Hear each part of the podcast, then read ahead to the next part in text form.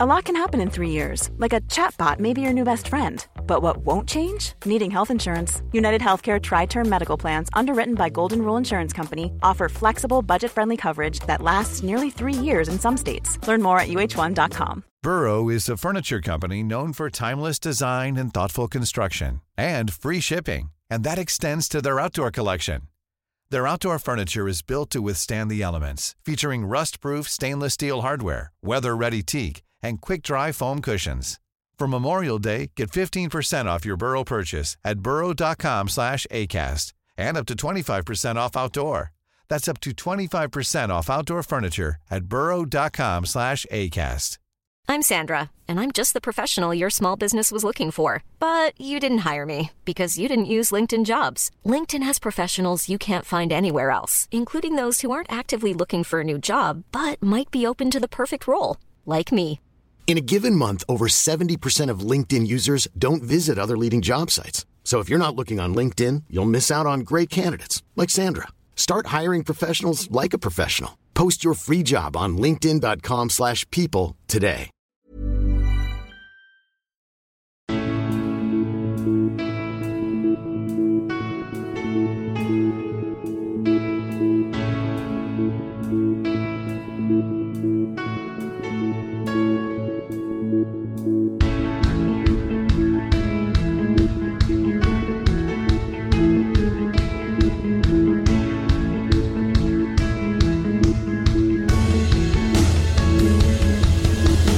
Bienvenidos a Alineación Indebida. No todas las jornadas van a ser la mejor jornada de la temporada. Esta no lo ha sido. Llevábamos una muy buena racha, pero aquí estamos a las duras y a las maduras. Y hay bastante todavía aún así para rescatar de este fin de semana. Sin ir más lejos, ningún rescate más épico y estruendoso que el empate que el Crystal Palace logró en los últimos 15 minutos de su visita al Manchester City. Y como a Walter Mitty encontramos al Burnley soñando, jugadores jóvenes con ilusión, un entrenador vanguardista, un jugador islandés. Y mientras tanto, el Everton de Sean Dyche les despertó de un tortazo. Y lo de Anfield se podría decir que nos noqueó y nos mandó a dormir lo que hicieron Liverpool y Manchester United. Algo que el Arsenal ha aprovechado para recuperar el liderato, el Aston Villa para ponerse segundo y mucho más hoy aquí en alineación indebida. Y para hablar de todo ello, hoy me acompaña a mí André Turralde, un fantástico panel que comienza por nuestro hondureño residente en Holanda favorito, es José Pérez. ¿Cómo estás, José? Hola, hola, hola Ander, hola a todos. Pues yo de momento, pues mientras, eh, mientras esté en el podcast, también tengo al lado el PSV contra AZ Alkmaar, que de alguna manera han ido ganando 3 a 0 en los, en los primeros 15 minutos el PSV. Esta temporada es, es de friki porque no... Es decir, un equipo puede ser bueno, pero para ganar 16 de 16 partidos hay que tener, eh, hay que tener bastante suerte. Y ya, bueno, yendo a Liga Inglesa, pues este, eh, este fin de semana me pareció como, como cuando estás viendo una serie que tuvo varios buenos episodios Sí. y ya luego tienes el episodio donde las cosas se vuelven a poner lentas y tú dices, vale, bueno, la, la habíamos pasado bien, a- asumo que se necesita una pausa en la emoción. Claro, claro, es que no, no puede ser todo hiperdramático todo el rato. Hay que tener sus semanas de episodios de transición, un poco de puente, de digamos un punto álgido a otro. Este ha sido más eh, el puente, eh, el valle. Eh, pero así con sus cositas, sus, detallitos que hoy eh, destacaremos con José de vuelta en, el podcast, que por unas cosas, por unas cosas o por otras no podría, no podíamos, eh, no hemos podido tenerle, mejor dicho, eh, en el podcast en las últimas semanas, pero hoy está aquí de vuelta, como también lo está Rodrigo Cumbraos, nuestro gallego, no sé si nuestro gallego favorito tenemos al Junior también, pero uno de nuestros dos gallegos favoritos es Rodrigo Cumbraos. ¿Cómo estás, Rodri? Eh, bueno, Ha quedado Queda un sin palabras. después de este fin de semana apoteósico de, Ah, sí. de deporte fútbol, no tengo palabras. Correcto, ha vuelto. Tottenham a ganar, ¿eh? Do- dos, victorias seguidas ya. Vuelve a sonreír la redonda, la caprichosa, la indomable. Sí, pero la semana que viene viene la, la máquina impoluta de Sondage. Es verdad, uf, uf, buen partido, ¿eh? Para, para Navidad, ¿eh? Sí, sí. Wow. Espectacular, espectacular. Eh, mira, eso me, sirve para eh, comentar, bueno, y que Héctor, que le veis eh, publicitado en la descripción, viene en media hora, algo así, tendremos a Héctor también en el programa de hoy, a nuestro buen amigo Héctor Crioc, pero lo que dice ahí Rodri me sirve para anunciar que la semana que viene el podcast será publicado en domingo, domingo por la mañana, 24 de diciembre, es cuando tendréis el nuevo episodio de los lunes, entre comillas, de la jornada de la Premier disponible en vuestros feeds del podcast. Eh, bueno, porque por lo que sea en Nochebuena iba a ser difícil grabar, así que eh, tendréis el programa disponible en Nochebuena por la mañana en vez de lunes para repasar toda la acción de jueves, viernes y sábado, que habrá partidos de, de Premier y por supuesto entre medias también el programa perdón, el programa de, eh, de, Patreon Premium, como siempre, de alineación indebida, también estará disponible el jueves por la mañana, así que suscribíos a alineación indebida de manera gratuita, donde sea que nos escuchéis en Patreon barra, patreon.com barra alineación indebida si queréis escuchar el episodio Premium. Pronto habrá alguna que otra novedad que hemos estado ahí cebando, que pronto esperamos ya poder eh, sacar a la luz en cuanto a suscripciones y demás. Y nada, eso, suscribíos, dad like, comentad cualquier cosa que comentemos en el programa de hoy, cualquier, cualquiera, cualquier impresión contrastante, eh, cualquier réplica que nos queráis dar, tanto en Spotify como en iVoox, como en Twitter, en Discord, en el email incluso, si queréis, eh, queremos escuchar como siempre de vosotros. Y ya con esto, ahora sí, nos vamos ya con la jornada de la Premier League en el día de hoy, comenzando por el Liverpool Manchester United. Vamos a empezar por lo que tiene más nombre y lo que ha sido el peor espectáculo de toda la jornada. Pero bueno, o sea, vamos a quitárnoslo de en medio, al menos lo, primero de todo.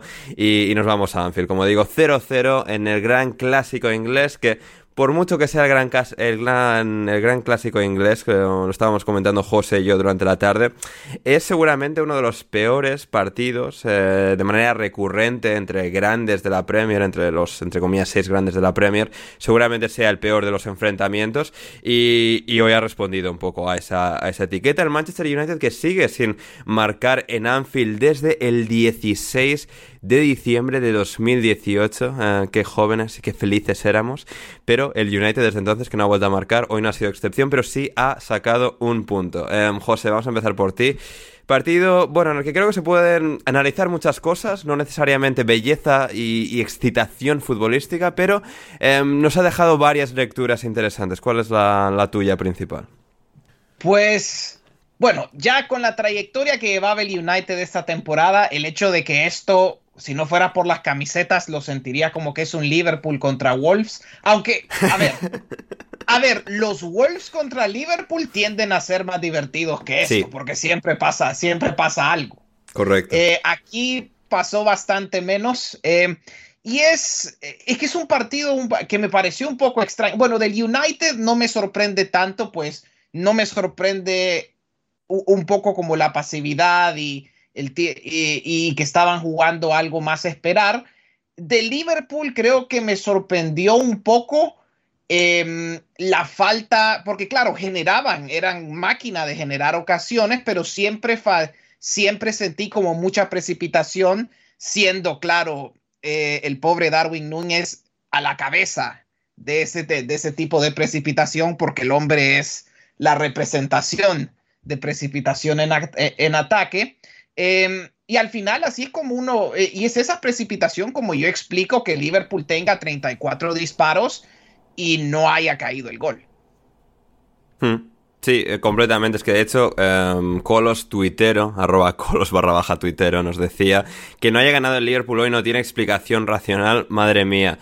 Y claro, es que e, es esa un poco dualidad de que el Liverpool ha sido abrumadoramente mejor, abrumadoramente superior y, simultáneamente, como, como, digo, ha tenido, y un poco como resaltas ahí, esa dificultad para un poco tener esa templanza, esa compostura que siempre es tan importante en fútbol, ¿no? Y sobre todo pues en esos últimos compases de, de una jugada, del juego en general, y, lo han terminado pagando, ¿no? Porque pues esto, al final han sido un equipo con, con jugadores mucho mejores sobre el terreno de juego, sobre el terreno de juego que está mucho más rodado, que está funcionando mucho mejor, que llegaba a esta jornada como el líder de, la competición y aún así eso nunca ha terminado de, de agarrar el partido, ¿no? De terminar de eh, ser eh, ese equipo que podía un poco dar esa marcha más, dar ese toque final y, arrasar a un United que estaba un poco ahí para ser arrasado y que al final pues ha, aguantado.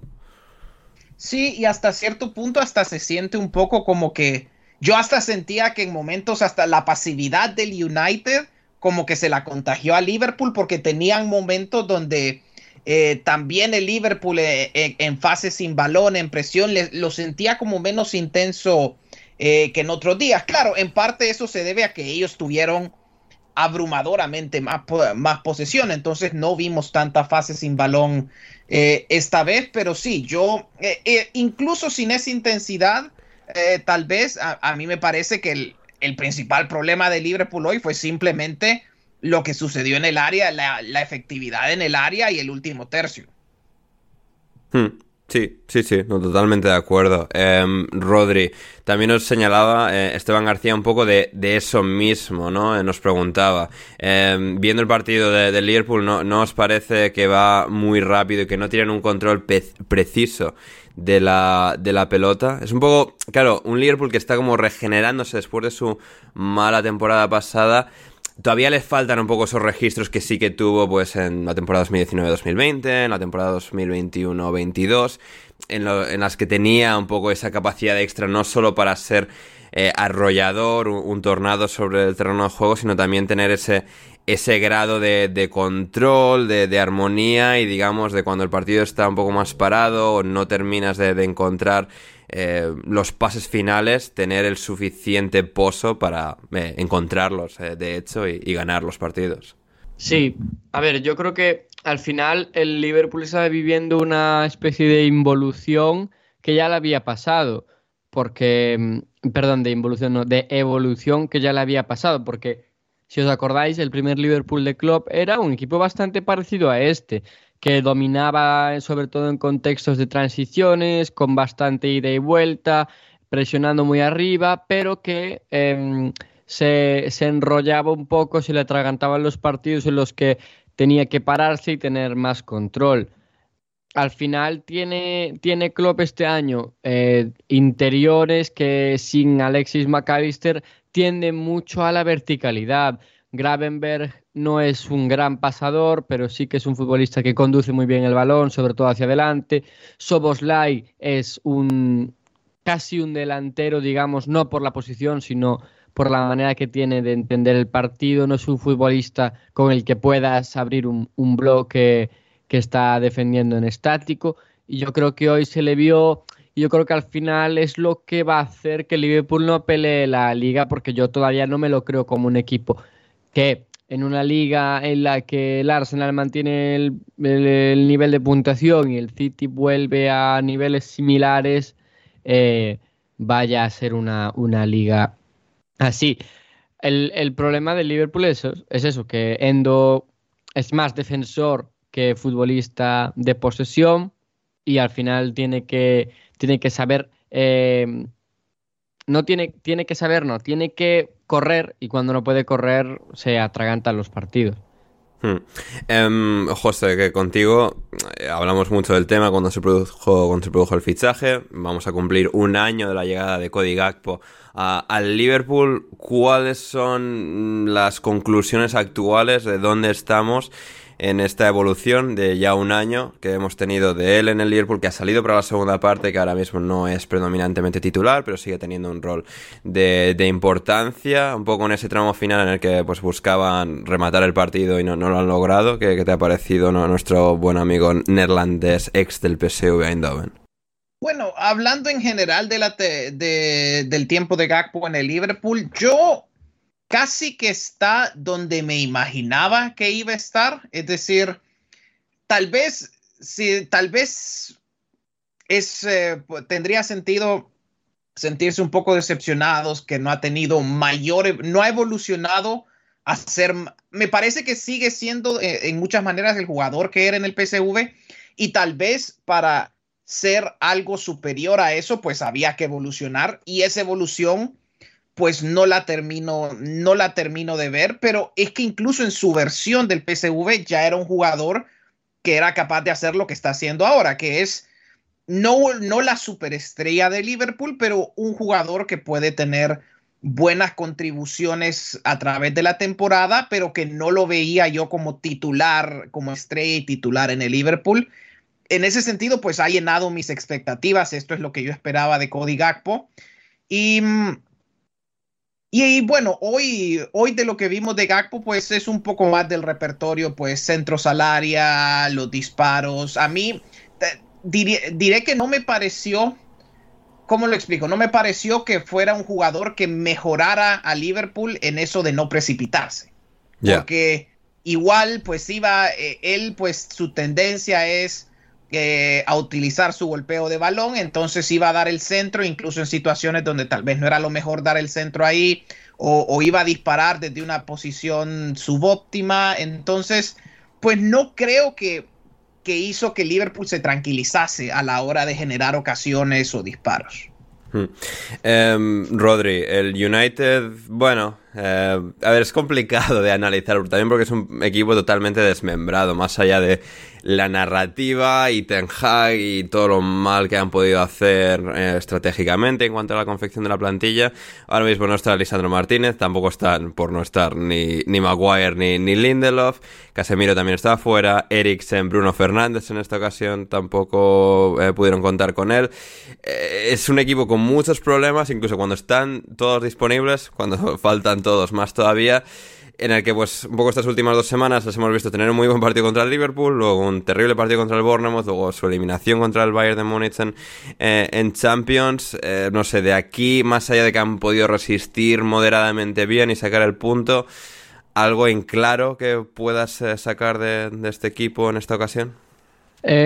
no, a ver, yo creo que al United, visto lo visto el año pasado y años anteriores, yo creo que al final el resultado es un resultado positivo porque vas a lo que vas, es decir, es un, es un mal trago que tienes que pasar y si te puedes ir de allí con un punto, pues mejor que mejor. Yo no vi el partido, pero me imagino que, que habrá seguido la línea de los 20 primeros minutos, que fue lo que pude ver, y fue un United metido atrás, con mucha protección en la parte central, con Manrabat, con Mainu y con McTominay y pudiendo correr, pero al final Garnacho es un buen futbolista, pero no es Rashford, Anthony, yo creo que eh, le queda un telediario en el United o debería. Y al final tiene lo que tiene, es decir, el United tiene muchas bajas y, y sin las bajas tampoco creo que sea un equipo como para esperar mucho más en Anfield, como tampoco se puede esperar de muchos otros equipos que no sean Arsenal o Manchester City. Em, José, ¿algún detalle que quieras eh, destacar del United o nos vamos con, con otras cosas? Pues yo solo terminaría diciendo que fue bueno, yo ya no sé ni siquiera si fue un ejercicio de supervivencia del United. No sé si llamarlo un buen ejercicio de supervivencia porque que te disparen 34 veces, pues no, es, ni siquiera no es ni siquiera buena defensa. A mí creo que lo que me sorprende un poco es que este United con todos los problemas que ha tenido de juego y de jugadores que le, que le hacen falta, siga siendo séptimo es, toda una crisis, pero pues tampoco está tan lejos de los lugares de Champions y me sorprende que, que, sea el caso. Al final solo están a seis puntos del, Manchester City y me sorprende, dados todos los problemas que, hay, que, han tenido este año. Y no, y no sé qué nos dice eso de la liga, pues simplemente que este año pues está particularmente competida, lo cual es bueno, pero al mismo tiempo que tal vez no hay un equipo, a diferencia de otros años, realmente no hay equipos que estén decididamente superiores al resto. Hmm, sí, no, totalmente de acuerdo. Y con esto y el empate del Liverpool, el Arsenal ha recobrado su liderato, ha recuperado la primera plaza en esta Premier League 2023-2024 tras 17 jornadas disputadas, ganando en este caso 2-0 al Brighton. Siempre difícil Brighton, que en este caso venía de ganar al Marsella y de pasar a la siguiente ronda de la Europa League como primero de grupo, venciendo precisamente al conjunto marsellés y que bueno, pues siempre es un equipo difícil, pero algo más quizás eh, deteriorado por bueno, lo que ya hemos comentado de toda la temporada, de una plantilla que no es tan buena como el año pasado y el esfuerzo extra, etcétera. El Arsenal aprovechó para tener un gran día Rodri y, y para que nuestro amigo Leonardo Silva declarase una vez más y quizás con más con más razón de la que ha tenido en toda la temporada su admiración y devoción por Kai Havertz, que en esta ocasión, eh, Marco, ¿qué, me cuentas del Arsenal Brighton?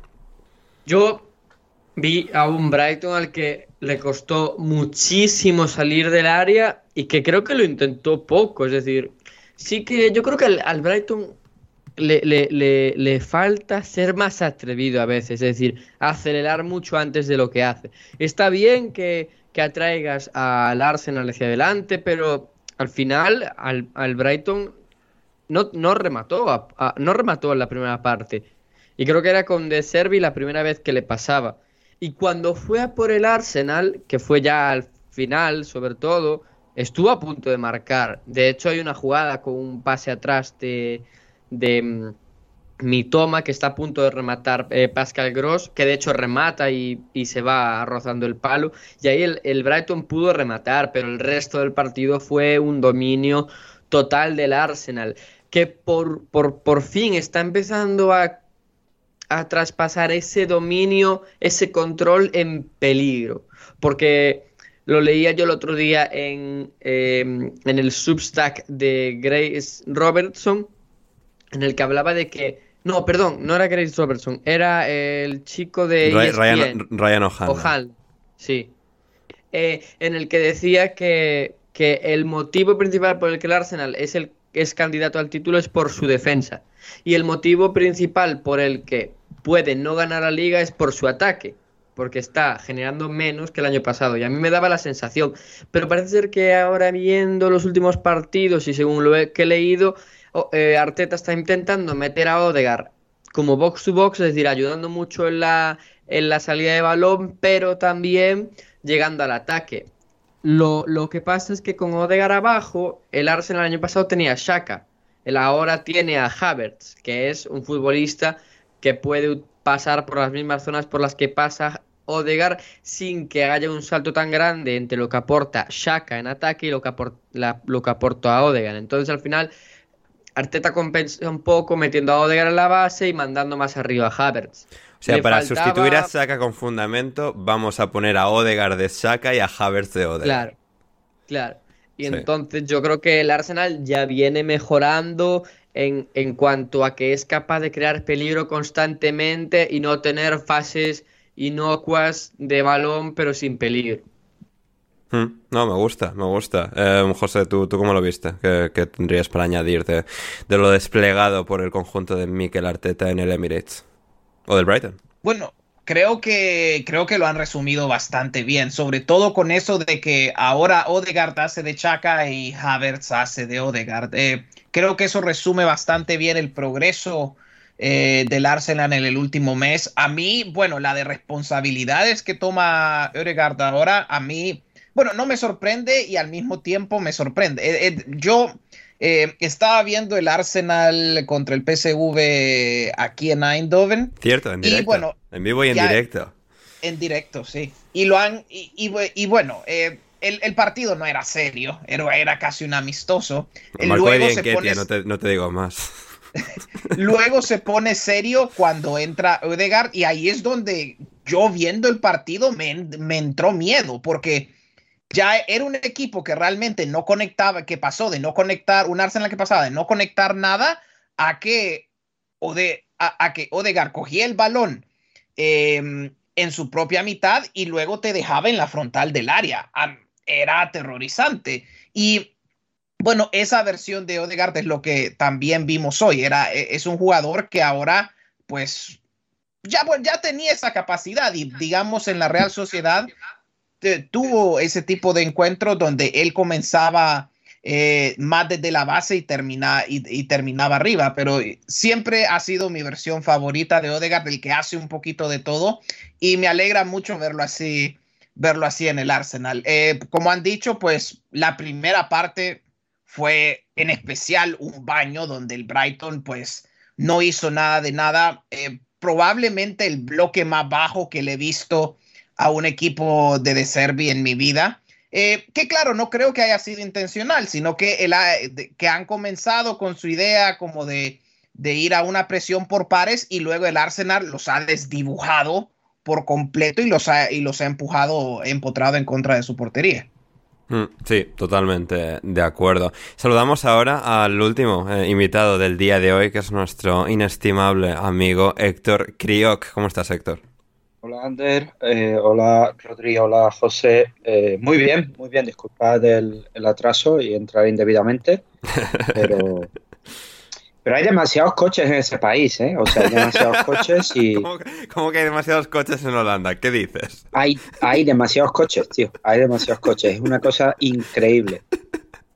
He, he llegado literalmente a mi casa hace 12 minutos. Ajá, sí. Y te escribí, te escribí que, ya veía problemas, ¿cuánto? Hace tres horas, ¿no? Pues eso. Más o menos. Pues suma, suma. Ahí está, la, travesía de, Héctor, que ha encontrado tráfico automovilístico y no biciclístico en, los Países Bajos, ¿eh? Tremendo.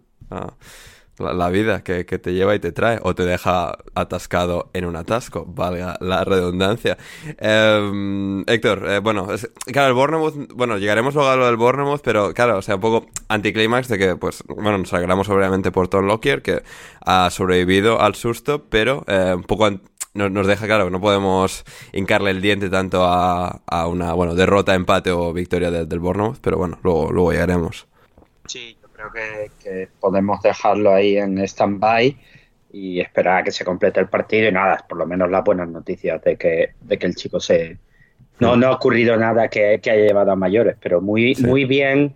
Yo creo que lo único que se puede comentar del partido, dejando el fútbol a un lado, es que muy bien todos, tanto los del Bournemouth como los del Luton, eh, yendo al, al rescate inmediatamente y no entrando en las tonterías futbolísticas que a veces se ve. Mm, correcto, correcto. Y nos vamos ahora con el Brentford Aston Villa, porque si el Arsenal es primero a partir de del empate del Liverpool, el Aston Villa es segundo. En un partido que parecía, eh, José, que podía, digamos, dejarnos a un Aston Villa eh, frenado, eh, parado de repente tras su grandísima marcha, su eh, consecución del grupo de, Conference League que han, que han ganado y pues lo bien que van en todas las competiciones los chicos de Unai Emery. Aquí el Brentford, como siempre, un equipo que digamos el Aston Villa este año pues ha un poco tenido muchísimo éxito siendo ese gran disruptor en muchos de sus partidos, en algunos incluso dominando a sus rivales como fue el día tan impresionante del Manchester City, pero aquí pues claro, un Brentford al que siempre es difícil digamos dominarle, terminar de, someterle, marcando en este caso el primer gol del partido King Louis Potter, al final con la expulsión también de, de Ben Mee y luego en el último suspiro de, de Bakar Camara, pero la expulsión de Ben Mee que un poco fue la pieza que eh, la pieza de Jenga que se quitó de, la construcción del Brentford que, que permitió a Aston Villa terminar de tirarlo todo abajo, eh, digamos, con sus goles de, Alex Moreno y de Oli Watkins. ¿Qué, te ha parecido este, este enfrentamiento? Pues em, fue interesante porque, claro, eh, antes de la expulsión, pues yo la miraba un poco difícil para el Vila. Em, bueno, aquí Emery ha hecho algo muy Emery, que es eh, tratar, eh, tratar de reflejar el sistema de tres centrales del Brentford y jugar él también con tres centrales y tratar de entonces de emparejarlos mejor hombre a hombre. Y creo que lo, del, lo de ir con una especie de 3-5-12 es un poco más complicado que eso, pero eso le voy a llamar por ahora. Em, tenía su porque digamos a veces a veces Diaby pues estaba casi como donde esperarías que estuviera el extremo. Entonces era un poco más complicado que eso pero de momento lo voy a simplificar con un 3-5-2 me parece que ese sistema le dio al Vila ciertas superioridades eh, en salida una superioridad numérica donde en un principio el Brentford salía a presionar con dos ellos ellos comenzaban a construir con tres centrales y ahí y ahí habían ya ventajas en salida pero me parece que también causó problemas eh, en el otro lado del campo. Sobre todo, eh, me parecía que el Vila muchas veces presionaba en inferioridad numérica y entonces sucedía que, eh, por ejemplo, había situaciones que entonces los carrileros, por ejemplo, Cash iba a presionar y llegaba tarde a la presión.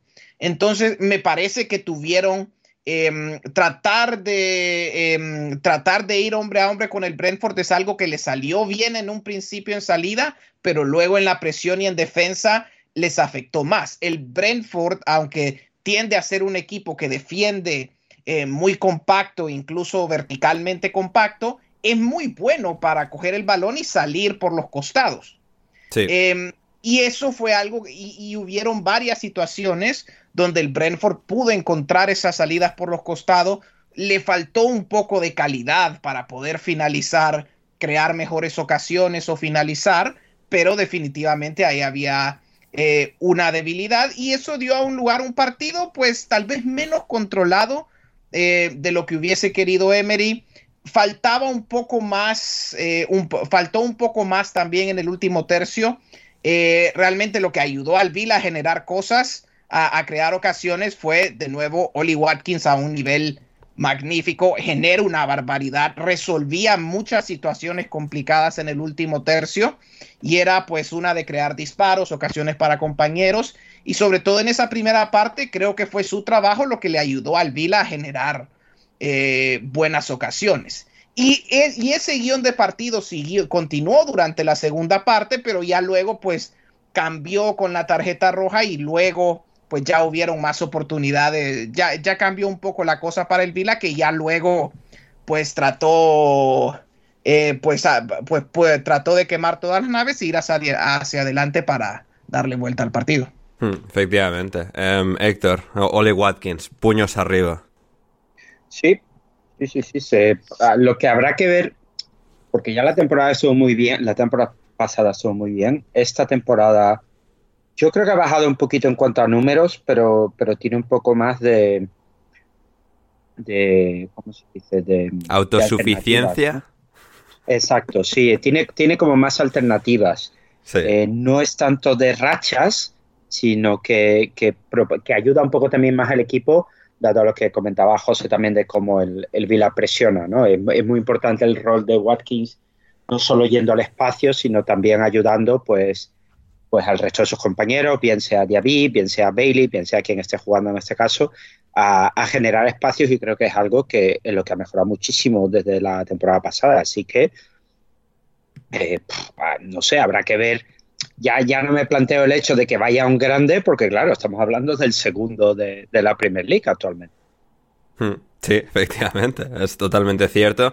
Eh, Rodri, algún último detalle de, del Villa, de, del Brentford. Del Brentford también recalcar que tienen de baja a Brian Mbeumo, a Aaron Hickey, a Kevin Schade, a Rico Henry, a Christopher Adger y también a Ivan Tony, por lo que ya todos sabemos en el caso del último. Que aún así, con tantas bajas, un equipo entre comillas, tan falto de calidad haga partidos tan buenos, eh, yo creo que es algo que, que, a ver, que recalcamos mucho en este programa, pero que ahora sí no recalcamos lo suficiente. Sí, porque, o sea, es cierto que lo del Newcastle y probablemente lo del Tottenham haya sido cosas sobrenaturales, pero porque son muy mediáticos. El Brentford está prácticamente a los mismos niveles yo el otro día veía una foto en, Twitter en la que hablaban de las lesiones del Brentford y del once inicial. Creo que hay más de la mitad que están lesionados y otros jugando fuera de posición por culpa de, las lesiones. Hoy jugó Samangodos de carrilero izquierdo, Reslev que es muy flojo. Flojito, flojísimo. y aún así lo sacan adelante. Sí, aún así el Brentford empieza a perder el partido en el momento en el que expulsan a Ben Mee. Sí. Porque antes lo tenía, obviamente el Vila estaba intentando atacar, pero yo creo que lo, estaba controlando bastante bien. Y si tú al Vila ya le das eh, un aliciente más, que es la expulsión, lo dejas, se lo dejas bastante fácil. Pero a ver, no sé qué pensar de, de este Aston Villa, porque obviamente en casa está jugando a ritmo de puntuación de equipo ganador de liga. Pero fuera, y mira que últimamente ha conseguido buenos resultados. Ganó en el Tottenham Hotspur Stadium, ganó hoy. Pero yo creo que son resultados que cualquier otro día no va a conseguir. Y, y al final, si no los consigue fuera de casa, por muy bien que esté en casa, yo no sé hasta qué punto le da para pelear el título o para entrar en, Champions. Hay que verlo, porque yo creo que al Vila le está sonriendo la fortuna en momentos muy determinados. Hoy la Roja es en un momento clave, faltando 20 minutos ante un equipo que, mm, que, juega con uno, que va a jugar con uno menos, que tiene muchísimas lesiones. Eh, contra el Tottenham le, pasó que el rival no fue capaz de marcar suficientes ocasiones que creó para ponerse por delante con ventaja, etcétera. Y, en casa también la ha pasado. Contra el Arsenal tuvo fortuna de no, de no, de no dejarse atrás los tres puntos y conseguir uno. Pero bueno, al final son, son riesgos que yo creo que Emery está intentando asumir con su manera de defender, sobre todo, con esa línea tan alta. Y no sé hasta qué punto alguien va a encontrar una manera de generarle peligro de verdad al Vila. En algún momento tendrá que perder en casa. Yo, yo no creo. De hecho, me apostaría bastante a que no termina la temporada invicto en casa. O que no gana todos los partidos, eso está claro. Pero, pero en algún momento va a empezar a dejarse puntos y, y que no le sorprenda alguna lesión. A mí me cuesta mucho verlo, incluso eh, entrando en Champions, la verdad. Hmm, sí, habrá, que, habrá que verlo. O sea, si partimos de la tabla actual, vale, pero al final yo estoy contando con un Newcastle que con una competición va a mejorar, con un United que ya suma puntos por muy mal que juegue y jugando bien o cuando vuelvan los titulares va a empezar a sumar con regularidad. Hombre, no sé y cuentas con ese otro equipo que te has dejado ahí sin mencionar, Héctor, el Tottenham de Big Ants Postecoglo que volvió a ganar dos eh, victorias consecutivas después de, del bache duro que tuvieron que, atravesar, que, al que tuvieron que, entre comillas, dándole un, tinte grandilocuente sobrevivir con todas las expulsiones y sanciones y demás. Bueno, o sea, expulsiones, sanciones, eh, vaga la redundancia, y lesiones. Em, bueno, victoria contra el Forest, em, eh, nos alegramos. Pues sí, sí, nos alegramos de la recuperación de, de Big eh, Angie. Angie. Y, y nada, bueno, aunque yo, yo vengo con mis notas, me perdone Rodri, pero Richarlison es odioso. la, primera, la primera nota que tengo, gol, todo, pero incluso como celebra los goles es realmente odioso. O sea, no... Imagino, imagino que Rodri se alegrará, pero a lo mejor tampoco, ¿eh? Por cómo celebra los goles Richarlison. Y, y me gustó mucho eh, del partido, el, la analogía del, sobre el partido de Kulusevski, en vez de el man of the match, eh, man of the mask. Me, realmente, no sé si lo has usado en la intro o no, pero vamos, era, pues, pues real. A, lo mejor te da tiempo de rehacerla y meterlo ahí, ¿eh? porque man of the mask es, es sin duda algo que, que, me gustó mucho.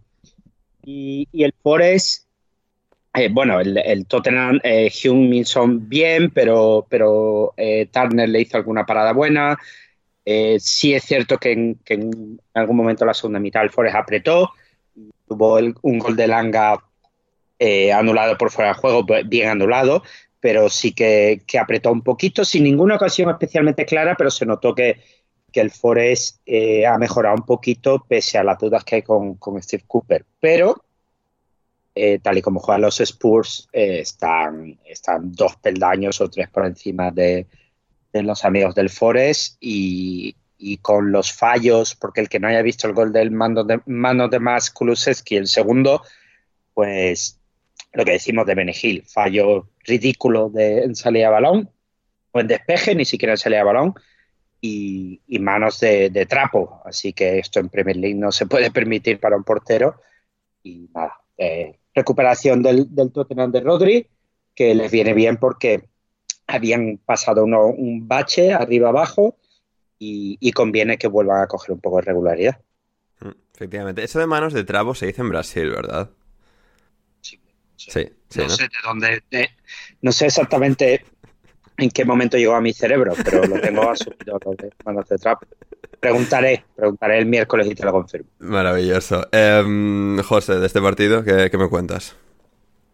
Pues creo que en un principio em, me recordó mucho a ese primer como Spurs Brentford donde le costaba, bueno, y es que era un bloque similar, pues era eh, lo que estaban enfrentando esta vez era una especie como de 5-3-2, un poco similar al bloque eh, que enfrenta eh, al bloque del Brentford, que se notaba que le, estaba costando mucho eh, al, Tottenham, al Tottenham tratar de, em, tratar de, superar eso. Pues sí, es de esos días donde te recuerdas que, al Tottenham le falta un poco de calidad en el uno contra uno y eso siempre le va a poner un poco de desventaja a la hora de, de ganar estos partidos comparado con, por ejemplo, un Manchester City o un Arsenal. Eh, pero en fin, a pesar de eso, pues, bueno, ya de, ya de Kulusevski ya no sé qué más decir. Bueno, lo que le agregaría es que a mí me gusta más, eh, me gusta mucho, me gusta más cuando juega de 10 que cuando juega por derecha. Hasta cierto, me parece que es casi como el mejor sustituto de Madison que sin tiene, duda, sin duda. Eh, que tiene el Tottenham en la plantilla. Me gusta mucho cuando juega en esa posición. Y por eso, pues, una vez que sucedió lo de la eh, lo de la contusión y ha tenido eh, y ha tenido que pasar del 10 a la, a, la banda derecha, pues tuvo, me parece que su influencia decayó un poco, pero igual, pues, igual desde ahí te, te mete aquel tremendo centro para que Richarlison se luzca sin haber hecho nada en la primera parte. Eh, a, mí es que a, mí no me gusta hacerle bullying a Richarlison, me cae bien, pero es, Que, pero es que no, pero es que no se le vio mucho en el partido y luego ha salido en la foto del gol y bueno, eso es, por lo menos, pero por lo menos eh, eh, está, los goles están saliendo y ese es, bueno, estamos presenciando, asumo que el, eh, el Richarly renacimiento, no sé. Hmm, no sé si esto es un renacimiento, pues... Bueno. Es, bastante menos artístico que el de, hace 500 años, pero Em, en fin, pero, pero, eso es un poco mi resumen, pues, de que al Tottenham le costó, pues le cuesta un poco superar este tipo de bloques. Claro, el jugador que hacía la diferencia siempre era Kulusevski. Eh, me parece que su influencia disminuyó un poco cuando ha pasado. Eh, cuando ha pasado a la derecha, pero pues igual esto fue suficiente eh, para, que para que ganara el Tottenham. También, pues eh, estaba un poquito, digamos que a nivel defensivo, pues esta vez le costó, siento que le costó un poco más, pues hubieron más momentos. Por, ejemplo, hubieron muchos momentos en ese encuentro donde, por ejemplo, yo veía que la línea de delanteros estaba un poco, estaba algo separado de la línea de mediocampo y defensiva. Entonces el Tottenham dejaba, dejaba bastante espacio y había bastante espacio para que el Forest saliera a la contra y por eso encontraron buenas ocasiones en transición a, través a través del partido. Claro, les faltó la calidad para finalizar al, al Forest, pero sí, digamos, veía una presión del Tottenham con más agujeros. Hmm, sí, eh, de acuerdo. Um, Rodri, detecto en tu cara una, sonrisa, em, algo más que te gustaría eh, señalar, resaltar de, este partido antes de irnos a Atletija, un nuevo triunfo del Tottenham aquí. Mm, no, yo. Nada, quería decir que para mí este partido fue. O sea, muy malo. Catártico. Si fuese un espectador neutro, me habría aburrido como nunca. y creo que personalmente el Tottenham creo que fue uno de los peores partidos de, la temporada y aún así es un partido que está bastante por encima de la media de los del año pasado. Eh, un par de cosas rápidas. Una es que al Tottenham cualquier ligero cambio de guion, como por ejemplo fue la, mm, la lesión de Brennan Johnson y la entrada de Skip con el cambio de, de dentro a afuera de Kulusevski, de la media punta a la banda derecha, le afecta muchísimo. Le afecta muchísimo. No, no directamente en el marcador, pero sí en que se desvirtualiza, pierde 10, 15 minutos que puede aprovechar para seguir eh, metiendo presión sobre el bloque rival y le cuesta mucho. Y la otra cosa es que em, creo que aún así, aún así, con todas las dificultades, eh, el Tottenham sigue sacando puntos con, con, una cantidad de bajas impresionantes. Es decir, cuando más o menos ya tenías un equipo conformado, mientras esperas a que se recuperen Madison y Van de Ven y alguno más que se pueda recuperar, que era con Bisuma, Sar, Kulusevski, Johnson, Richarlison y Son. Eh, va Bisuma, hace otra tontería más y le ponen cuatro partidos.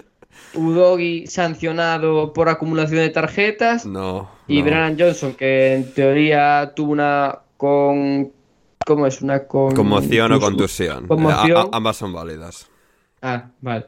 Una conmoción que creo que al final no es nada. Tienes que la semana que viene volver a, a reubicar el equipo, etcétera, etcétera, etcétera. Y al final, mientras vas ganando puntos, está bien. Y al Tottenham le había costado, y lo bueno es que ahora los está ganando como no los ganó con el contra el Aston Villa, etcétera, etcétera, etcétera. Y que bueno, que cada vez queda menos para que vaya recuperando jugadores, porque Van de Ven ya dicen que puede estar para la primera semana de enero. Madison tardará quizá un poco más, pero está al caer y al final son dos futbolistas que elevan el techo del equipo, más lo que pueda llegar en, enero, que imagino que querrán hacer algo pronto. Y nada, pero claro, en enero luego otra vez tienes la Copa de África, la Copa de Asia y etcétera, etcétera, etcétera. Joder. Pero bueno, La- vida que no te quiere dejar respirar, Rodri. Claro. Pero bueno, sí quinto, a un punto de Manchester City y a cinco de Aston Villa. O sea que bien, bien, bien, bien. Porque al final, si está quinto ahora, mm, puede estar mucho mejor cuando tenga a los jugadores de vuelta. Eh, vamos a ir ahora con el City del Forest. Steve Cooper sigue ahí, eh, aguantado a todos estos golpes al 5-0 con el Fulham. De momento parece que a esto también, a no ser que el lunes por la mañana llegue su final, su finiquito. Rodri, no sé, algo, algún detalle, se quedará, se irá, tiene el Forest solución, simplemente se salvarán porque no les van a pillar los tres por debajo. Yo creo que al final es lo que hemos hablado varias veces este año. Eh, si, si Marinakis quiere probar algo nuevo, es decir, si su idea para la temporada que viene es que no siga a Steve Cooper y probar con un entrenador que le vaya a dar al equipo una manera de jugar eh, clara, diferente a la de esta, yo creo que tendría que echar al entrenador. O sea, no, no le va a sacar mucho de lo que está, de lo que le está sacando ya. No corre peligro de descender porque los tres de abajo son muy malos, como ya hemos dicho un montón de veces. Y, y yo creo que, que tendría que hacerlo si el año que viene quiere hacer, pues buscar otra cosa diferente. Si no, y quiere seguir con Steve Cooper y darle la opción, bueno, yo creo que está bien, pero no sé si el Forest va a pasar con Cooper de ser un equipo que pelee por el descenso a un Palace que sea un equipo ya establecido en Premier, no lo sé. Eso ya me genera más dudas porque al final juegan a, a lo que pueden, porque no tienen tan, tan buen equipo. O sea, tienen muchos futbolistas muy extravagantes, Sí. eh, pero eh, a mí el Anga me deja muchas dudas. También les faltó a Bonilla, que cambia mucho la manera de jugar o el rendimiento de los que están cerca. Pero al final es un equipo que está jugando con Ryan Yates, que el otro día se pasó el partido pegando patadas, con Cuyate, que ya no es un futbolista por el que esperar regularidad en Premier. Y al final eso se, se nota mucho, se nota mucho. Ha perdido calidad en las áreas con la baja de Agonigi y con Turner, yo creo que no, que no hay comparación entre Turner y, y Dean Henderson. Oye, Y pero que Dean que- Henderson no estaba jugando el año pasado, que estaba jugando Keylor. O sea. Ah, es cierto, es cierto. Sí, pero aún así, en, al principio jugó, ¿no? ¿O llegó? ¿Cuándo fichó Keylor? En enero, o sea, En enero, Dean sí. Henderson jugó la primera mitad de temporada y la segunda Keylor. Y, Sí. Bueno. Pues eso, no creo que haya comparación con, Ya, ya. con los dos, vaya. Y, Sí. y eso, al final le falta calidad en las dos áreas, yo creo. Mm, Sobre sí. todo en, en la portería. Hmm. Eh, bien, bueno, no, no voy a hacer hoy defensa ultranza de Matt Turner porque, bueno, ya ha- hay, las, hay momentos para sus debidas cosas, cosas para sus debidos momentos, y este no es el de defender a Matt Turner. Em, Héctor, Manchester City 2, Crystal Palace 2. Iba el City tranquilo, em, navegando, velocidad de crucero, 2-0 a favor.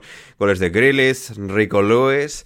Y de repente, el Crystal Palace le- les empata para dejarnos una de las imágenes de la jornada, que es Guardiola absolutamente perdiendo los papeles en la, en la banda, mientras Roy Hodgson se ríe de cómo el Crystal Palace acaba de empatar de penalti tras el primero de Jean-Philippe Mateta y el empate, como digo, de penalti en el descuento en los últimos suspiros de Michael Olise. Em, ¿Algo por aquí?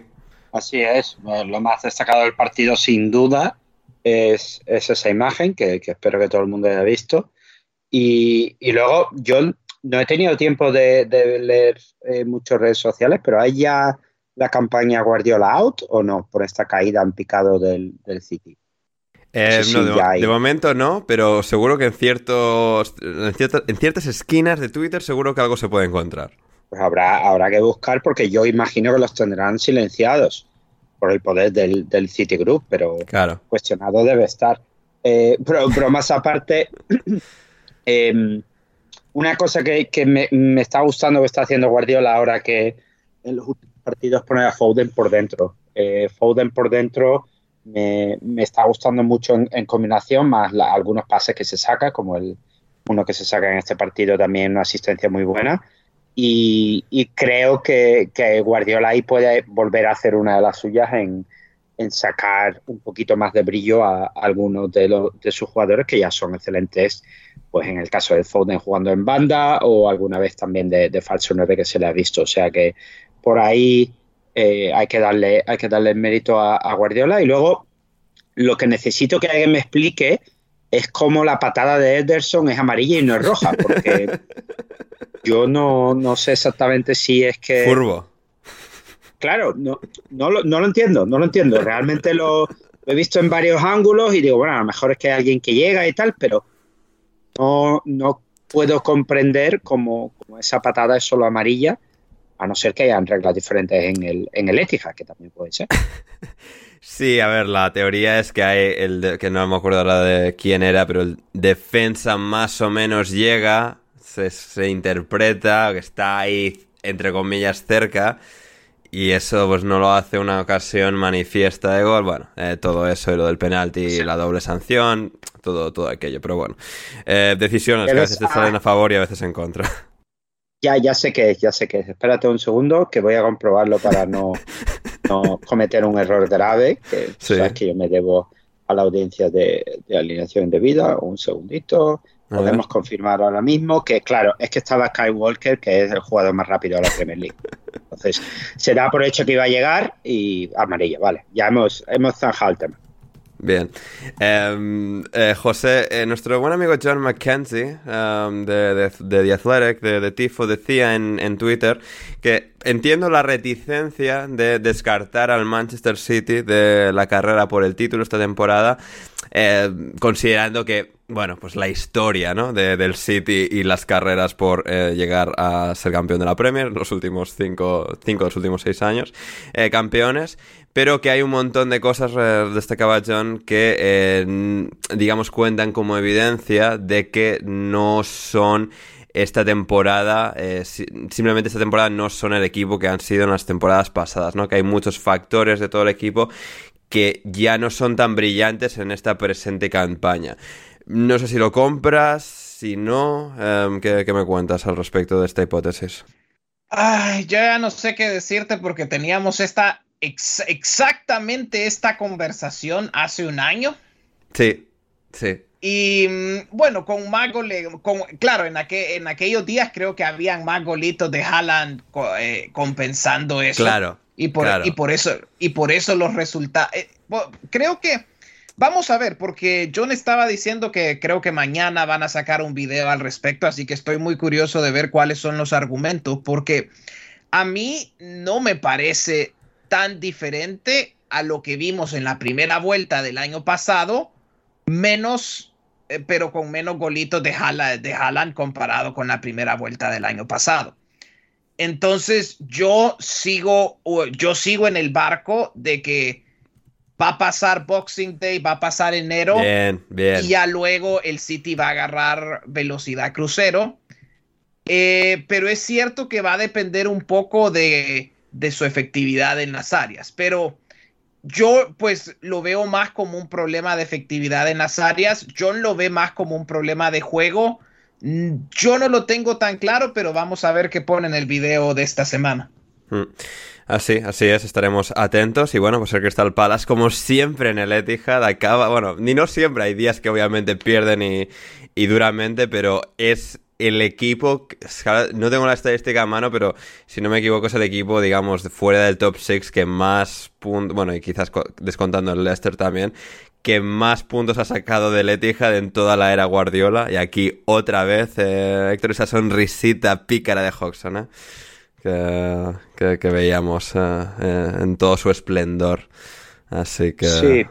Eh, es, algo un poco inexplicable, ¿eh? Lo del Palace. lo es, lo es, lo es mucho.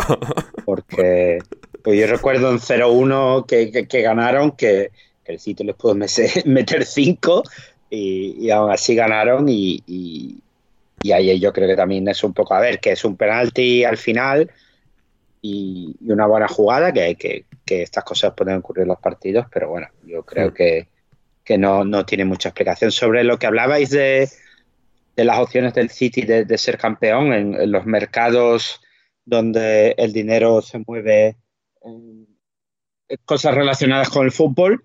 Eh, los números dicen que el City cuando, cuando estaba con su buena racha de inicio de temporada eh, tenía un 72% de ser campeón de la Premier League y a, a, esto hace dos minutos que lo he mirado tiene un 38% de opciones, una vez más según los mercados de inversiones. ¿38% es más que cualquier otro equipo? Sí, correcto. Sigue, sigue liderando, sí. Vale, perfecto, perfecto. El siguiente, el siguiente es el Arsenal con 25%. Ah, mira, bien, bien, bien, fantástico. Eh, Rodri, tú, tú no querrás decir algo de esto, ¿no? Ya lo hemos diseccionado lo suficiente, ¿verdad? Eh, sí, porque como me acabo de reincorporar, no sé ni de qué estáis hablando. Bien, bien, bien, del City. Pero ah. en este caso nos vamos a ir al Burnley Everton, un partido. cabrón, tío. Yo que me iba a meter con Guardiola y sus. No, no, métete, métete. No, no, métete, métete. Cinco defensas que va al baño a cagar con cinco defensas por si le salta algo por el váter, tío. Venga, Rodri, suéltate, suéltate. No, o sea. Me, parece terrible. O sea, tío, estás jugando contra el fucking Crystal Palace. En serio, tío. O sea, que sí, que está bien el yoga bonito, el cudifismo, pass the ball, take the ball y toda la pesca. Como diría Gonzalo, eh, catalán de, pura cepa, el joke de posición. Madre mía, tío, pero... Madre mía. O sea, eh, por lo que sea, el, el Bardiol va a jugar todos los partidos de lateral izquierdo cuando es peor que un bocata de tornillos,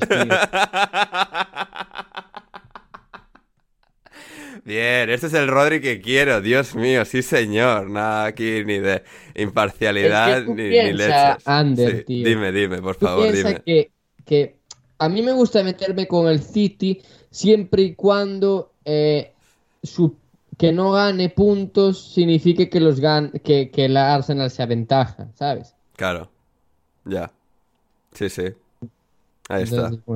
Ya, ya. Eh, sí, del Palacio, eso. Solo destacar, más allá de lo del gran partido de Mateta, Jeffrey Slope, ¿eh? que, o sea, lleva, debe llevar ya nueve años en el Palace, nunca ha sido un jugador especialmente brillante, no lo es en 2023, y aún así siempre te saca eh, momentos de brillantez absoluta como el, el, momento de la asistencia a Mateta. Así que bien ahí eh, el Palace y ahora sí, eh, Burnley 0, Everton 2, porque si si digamos que el Crystal Palace podía parecer improbable que empatase en el Etihad, mucho más improbable, y por eso no se dio, eh, Rodri, eh, fue que, que el Burnley en este caso empatase al, al Everton, porque a mí me dio una sensación tan abrumadora de, sí, la mueven, sí, van a tener sus ocasiones y tal, no lo van a hacer ni viento al Everton después de ponerse el Everton de Sean Dites 0-2 en el primer regreso de Sean Dites a, Burnley como entrenador de un equipo rival. Eh, fue absolutamente maravilloso porque además los dos goles, uno de corner, el de Onana y luego el de Michael Keane, un zapatazo de Jordan Pickford sacando una falta en, en, en campo propio. La peina, la continúa Tarkovsky al final Michael Keane termina definiendo, o sea, de un central al otro ganan, o sea, pero una facilidad, una superioridad que no tiene ni que ser explícita, porque es que sabes que, que no hay manera de, contrarrestarla. Eh, el Burnley fue daitseado. Tío, eh, vamos a ver. Dos cosas. Primero. Dígame, dígame. Yo, a mi hermano Son Deitch, que yo he sido eh, el, el que he llevado la propaganda Evertonian por Twitter adelante, creo que me debe un favor. Y me lo debe concretamente el próximo sábado a las 4 de la tarde. Bien.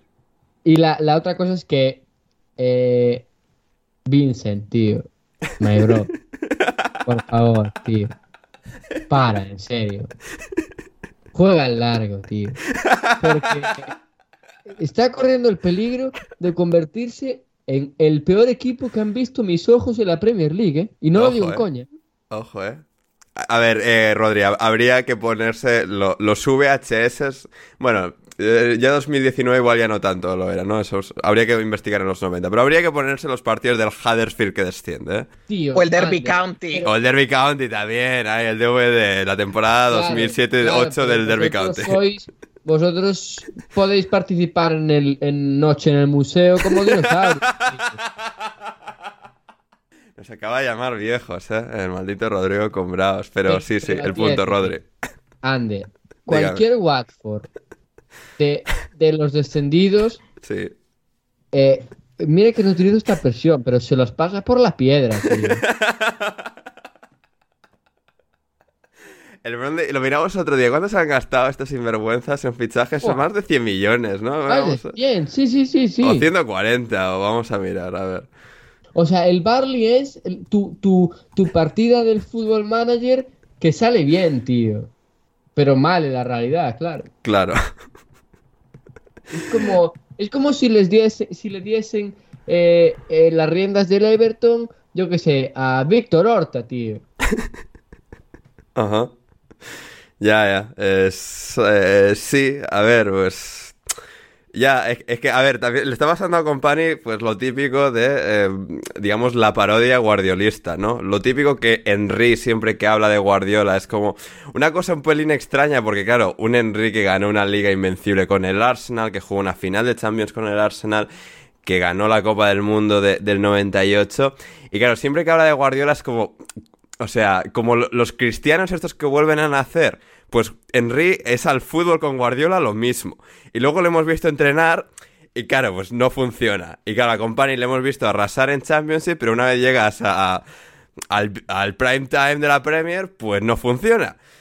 Y claro, o sea, pues igual sí, igual hago un balón a la espalda por si suena la flauta, igual estaría bien, ¿no? Pero pues hay un pase en corto que hay que dar, así que...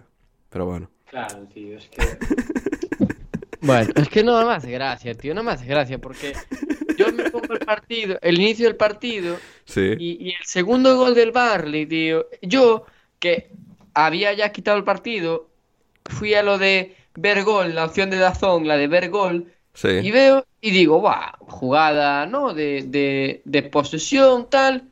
Y había sido a la salida de de un palón parado, tío. Y de repente llegaron allí al, al borde del área y digo, ¿pero qué hace Michael King aquí?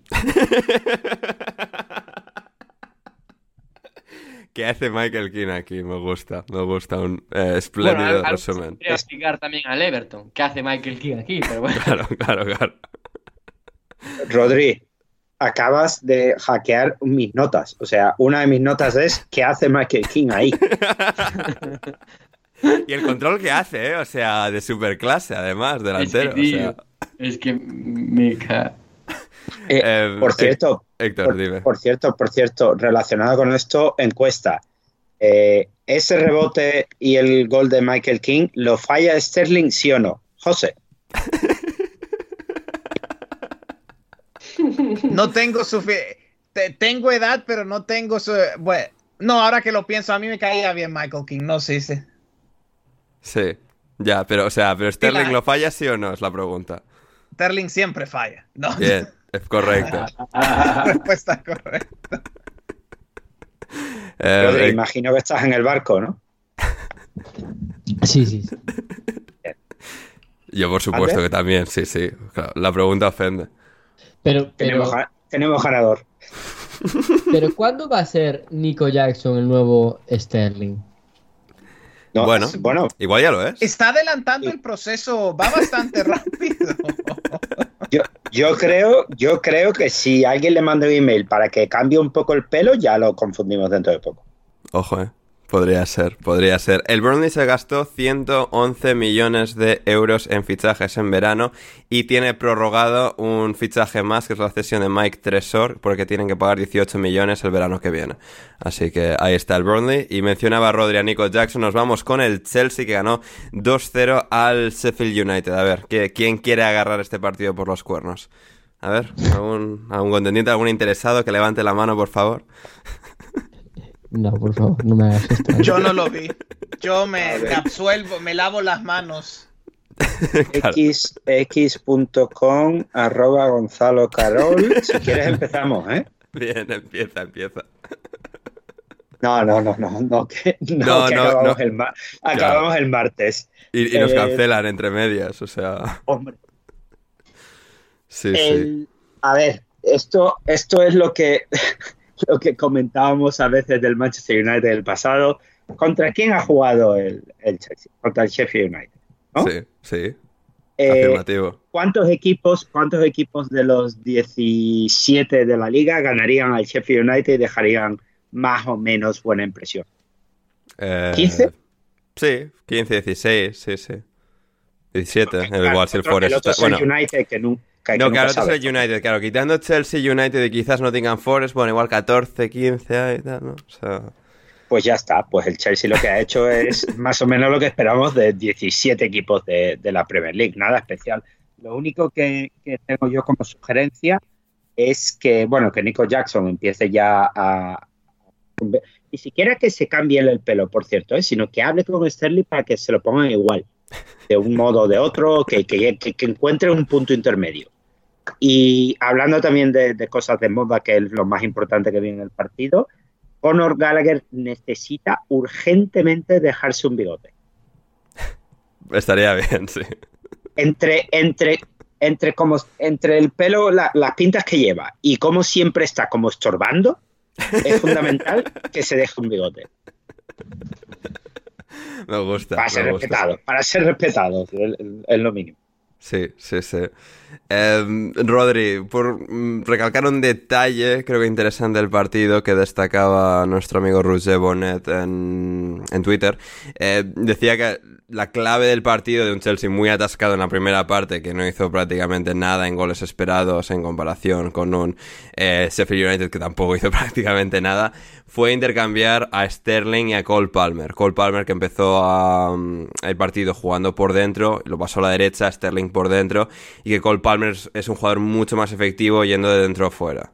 Haciendo un poco ese, movimiento, esa, jugada, eh, para, digamos, eh, dinamitar en sentido positivo eh, los ataques de- del Chelsea, poder activarlos, poder hacer que, que sean algo más efectivos, como es un, buen detalle ahí que creo que puede ser importante un poco en la evolución y consolidación de, de Palmer en este, en este equipo. Sí, a ver, está claro que este Chelsea, las únicas certezas que tiene ahora mismo son Enzo Fernández y Palmer. Enzo Fernández, suplente de Conor Gallagher. ¿eh? Sí, sí, sí. Y, fue, mira que me sorprendió porque al final estaba clarísimo que el Chelsea se iba a enfrentar a un bloque bajo, muy bajo, eh, del, del Sheffield United y que Pochettino no, no lo pusiese. Y al final son dos futbolistas con Caicedo, pero no creo que Caicedo sea tan importante como Enzo, en los que debe fiarse el Chelsea para, para ir creciendo, porque todo lo que hay alrededor ha ido cambiando. Han cambiado los centrales, han cambiado los laterales, los extremos, incluso el punta y ahora el portero por la lesión de Robert Sánchez.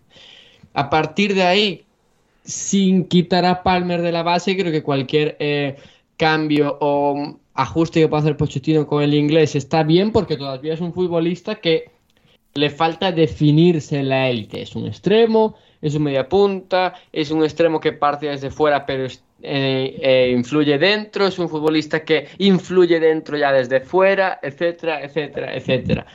Pero lo que no va a hacer Pochettino es desvirtualizar al Chelsea, desnaturalizar a Palmer, porque eso puede ser fatal.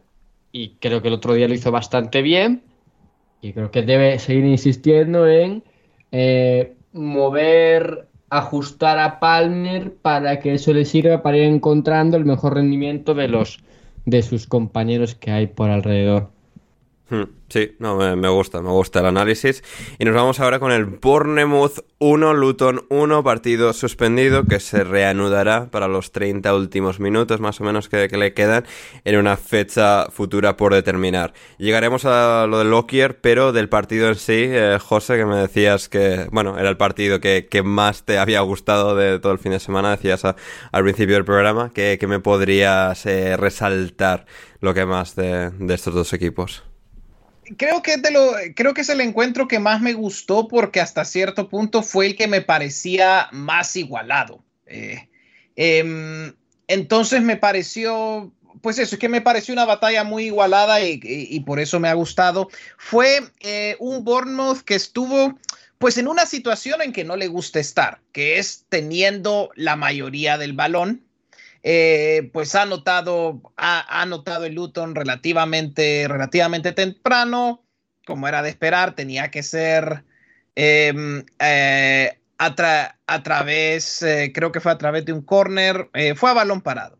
y entonces, claro, eso pone al Bournemouth en esa situación en que tiene que buscar iniciativa y con balón y pues no, es una situación donde el Bournemouth se encuentra bastante incómodo eh, creo que ha habido una mejora con balón comparado con el principio de la temporada, pero todavía pues se nota que es un equipo que, que, que eso le falta, le falta esa calidad diferencial, se atasca bastante. Eh, ya digamos a Kluivert ya no lo veo tan activado como lo miraba eh, en meses anteriores, entonces se nota que les costaba más llevar la iniciativa y habían suficiente y dejaban suficientes espacios que el Luton, pues sin tener tanta calidad, eh, igual encontraba cómo atacar, cómo contraatacar. Y claro, a ellos también, pues les faltaba calidad para finalizar esas ocasiones, para finalizar esas ocasiones o crear, eh, crear más peligro en esos contraataques. Y, y, así resumiría la mayoría del encuentro. El Bournemouth estuvo bastante incómodo. Eh, a pesar de que ya en el segundo tiempo hubo, creo que ya hubieron mejoras y ahí fue donde llegó el gol.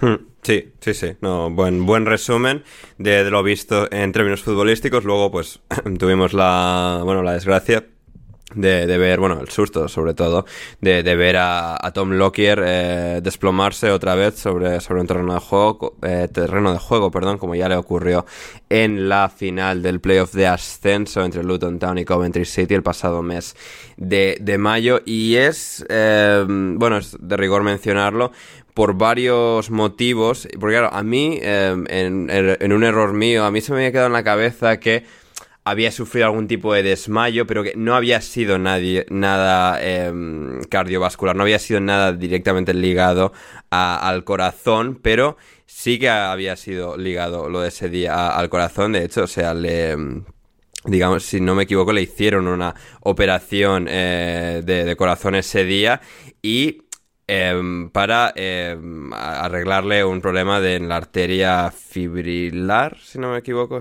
le he leído en inglés arterial fibrillation, que, em, que claro, sucediendo eso, y claro, a mí no me había quedado en la cabeza que le había ocurrido, entre comillas, lo mismo, algo parecido a, a que haya estado jugando esta temporada eh, Héctor es algo, o sea, bastante notable y que haya vuelto a suceder, ¿no? Porque es algo que Borja eh, destacaba, que no él tampoco recordaba que le había em, ocurrido eso a Lockyer en la final del ascenso y que bueno, pues aquí tan solo eh, siete meses después eh, jugando y que em, le hemos visto, bueno, pues volver a sufrir ese, ese susto. Él parece que está bien, está estable, parece que fuera de peligro, entre comillas, está en observación en el hospital, todo parece que va bien, pero bueno, sí que nos ha dejado pues con esa eh, incertidumbre.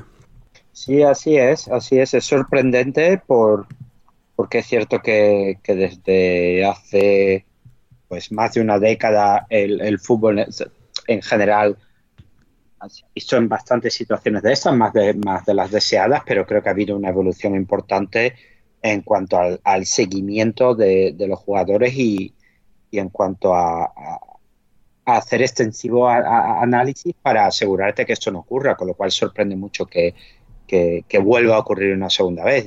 Es cierto que Eriksen ha vuelto. Estaba yo pensando, no me, no me ha dado tiempo a buscarlo, ¿cómo se llamaba el chico del Leicester que vino de, Red Bull que se tuvo que retirar por... Eh, del Leicester o del Brighton, que se tuvo que retirar por el tema de una arritmia y, problemas de corazón. En Huepo, en, Huepo. Correcto, correcto. Bueno, la, gente de no habrá escuchado esto. Eh, los, de, los de abierto no. Pero. Em, y yo, yo, conteniéndome con Cleaver y vas y soltar esa burrada, increíble. Increíble. Eh, no, eh, estaba mirando la traducción de, o sea, de Arterial Fibrillation, o sea, para que luego José no me ponga. No me haga un hilo de WhatsApp de no, Ander, la definición es esta y no sé qué. Una fibrilación auricular. Así que em, ahí está. Pero bueno. Em, pero, no, pero ya más, más allá de, de esto que ha ocurrido Em, sorprende por, eso, porque el caso de, este chico o el caso de Eriksen o otros jugadores que han, han tenido esta, circunstancia, pues el seguimiento ha sido hasta, hasta el punto de, que los que han vuelto no, no les ha ocurrido y otros se han tenido que retirar, etcétera. Por eso mismo eh, sorprende para mal, aunque nunca, nunca se sabe, porque estas cosas son difíciles de controlar en, cualquier eh, ser humano, pues imagínate en deportistas de élite. pero, pero sí es cierto que dentro de lo malo, eh, como mencionaba antes, creo que, tiene bastante mérito eh, la evolución a la que el fútbol se ha visto sometido para este tipo de emergencias y, a esta hora de, la noche pues tener más o menos noticias entre comillas tranquilizadoras de que de que bueno de que está en observación y que esperemos que recupere la estabilidad lo antes lo antes posible correcto, correcto. Así que sí, eh, informaremos de cualquier evolución, de cuál será su futuro em, ligado al fútbol o no. Eh, será, será bueno, interesante de, ver porque sí, pues un reincidente así tan, tan poco tiempo de después es desde luego preocupante y habrá que tener bueno nuestras atenciones puestas sobre lo que bueno comunique el, Luton, el jugador y cuáles sean las evoluciones de Tom Lockyer. Em, vamos con los dos últimos partidos que nos quedan de esta jornada. El Newcastle ganó 3-0 al Fulham. Eh, eh, Rodri, eh, aquí vamos, a ir contigo en, este. A ver, partido que yo lo vi entero, pensaba obviamente que iba a ser más interesante de lo, de lo, que fue. Un Fulham que venía de ganar dos veces 5-0 en la Premier y anteriormente había marcado 3 en Anfield.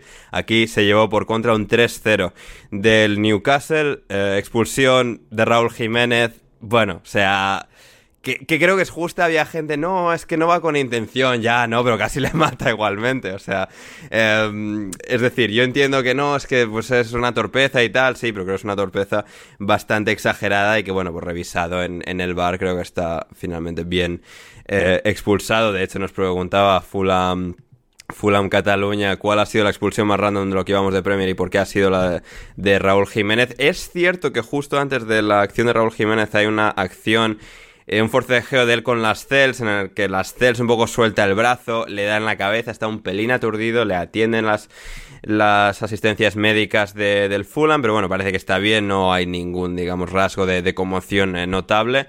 Y claro, pero un minuto después está haciendo un poco esa, esa falta muy absurda, muy descontrolada, que le cuesta la expulsión y a su equipo seguramente el partido. Del Newcastle pues vimos una buena versión, recuperándose del chasco europeo, de su derrota contra el Milan en tres semanas. Que, bueno, pues de lo que yo destacaría sobre todo la compostura celestial que tiene Bruno Guimaraes, que se vio sobre todo en la asistencia al gol de Dan Burn, que es un momento en el que el juego se para, porque Bruno Guimaraes se para para que digamos, Dan Burn logre tener el tiempo suficiente para lograr posicionarse de manera óptima y, rematar al Fulham después de los anteriores goles de Luis Miley, de nuevo, excelente Luis Miley, 17 años saliendo desde el banquillo para sustituir al lesionado Joe Linton y entre medias pues Miguel Almirón también marcando, no sé, algo a destacar por aquí, Rodri. Eh, yo pensaba de verdad que, el, que le iba a dar un susto el Fulham al, sí, al Newcastle pero al final con esa expulsión tan temprana claro. es complicado. Es complicado porque ya el Fulham de por sí tiene poca cosa y cuando tiene que jugar con uno menos, pues sufre. Pero bueno, yo creo que le venía bien la victoria al Newcastle porque venía de una semana bastante complicada, de perder contra el Tottenham, de perder en Champions, que fue un mazazo duro, pero yo creo que ahora el Newcastle se tiene que tomarlo cada temporada como una oportunidad de volver a intentar clasificarse para Champions, porque creo que a poco que vaya recuperando jugadores va a tener eh, nivel para poder competir por ello. Y al final el Fulham es un equipo que concede mucho y si ya con uno menos eh, vas a abrirte más, pues lo normal es que acabase perdiendo. No creo que sea ni un resultado tan malo como, llevarse, como para llevarse las manos a la cabeza, del Fulham ni un resultado tan bueno que arregle todos los males de Newcastle. Hmm, sí, no, totalmente eh, de acuerdo. Eh, Joelinton y Fabian Ser lesionados también, que es como dos más. Y sí que recalcar el buen partido de Emil Kraft. Nos metimos con él hace unas semanas en el podcast, porque siempre, bueno, el Newcastle tiene que confiar en este chaval. Y hizo buen partido de, lateral derecho. Eh, no estaba Trippier. Libramento que había empezado lateral derecho se pasó a la izquierda. Dan Burn al centro. Con la marcha de Fabian Ser eh, lesionado. Pero aún así el, Newcastle resistiendo. Y también con la grandísima temporada no solo de Bruno Guimaraes, sino de Anthony Gordon en, el extremo izquierdo. Y nuestro último partido también 3-0, José. West Ham 3, eh, Wolverhampton 0. partido que sé que estás deseando tratar, de hablar, de diseccionar en detalle.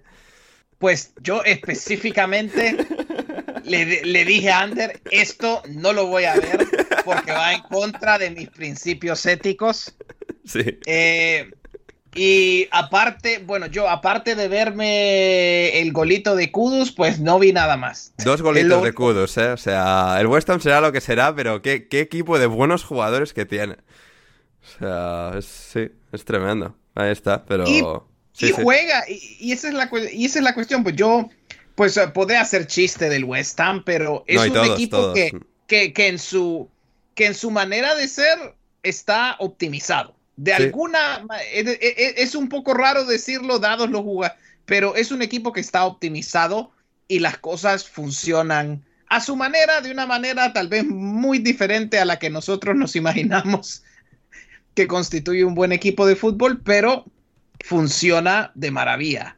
Hmm. Sí, totalmente de acuerdo. Y antes de irnos a la pausa eh, publicitaria, Héctor, em, dato de Johnny Blaine, que este, esta jornada nos ha deparado el primer 0 a 0 de esta temporada en la Premier League desde, desde el Crystal Palace Nottingham Forest del 7 de octubre.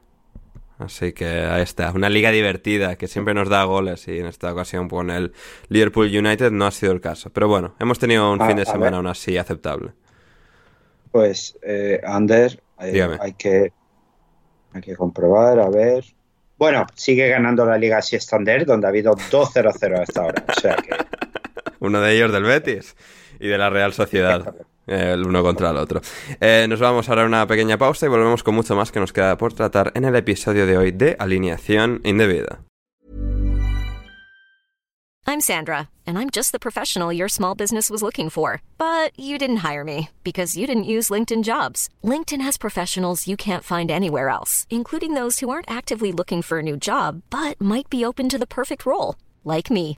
In a given month, over 70% of LinkedIn users don't visit other leading job sites. So if you're not looking on LinkedIn, you'll miss out on great candidates like Sandra. Start hiring professionals like a professional. Post your free job on linkedin.com/people today. Everyone knows therapy is great for solving problems, but getting therapy has its own problems too, like finding the right therapist, fitting into their schedule, and of course, the cost. Well, BetterHelp can solve those problems. It's totally online and built around your schedule. It's surprisingly affordable too. Connect with a credentialed therapist by phone, video, or online chat, all from the comfort of your home. Visit betterhelp.com to learn more and save 10% on your first month. That's BetterHelp H E L P.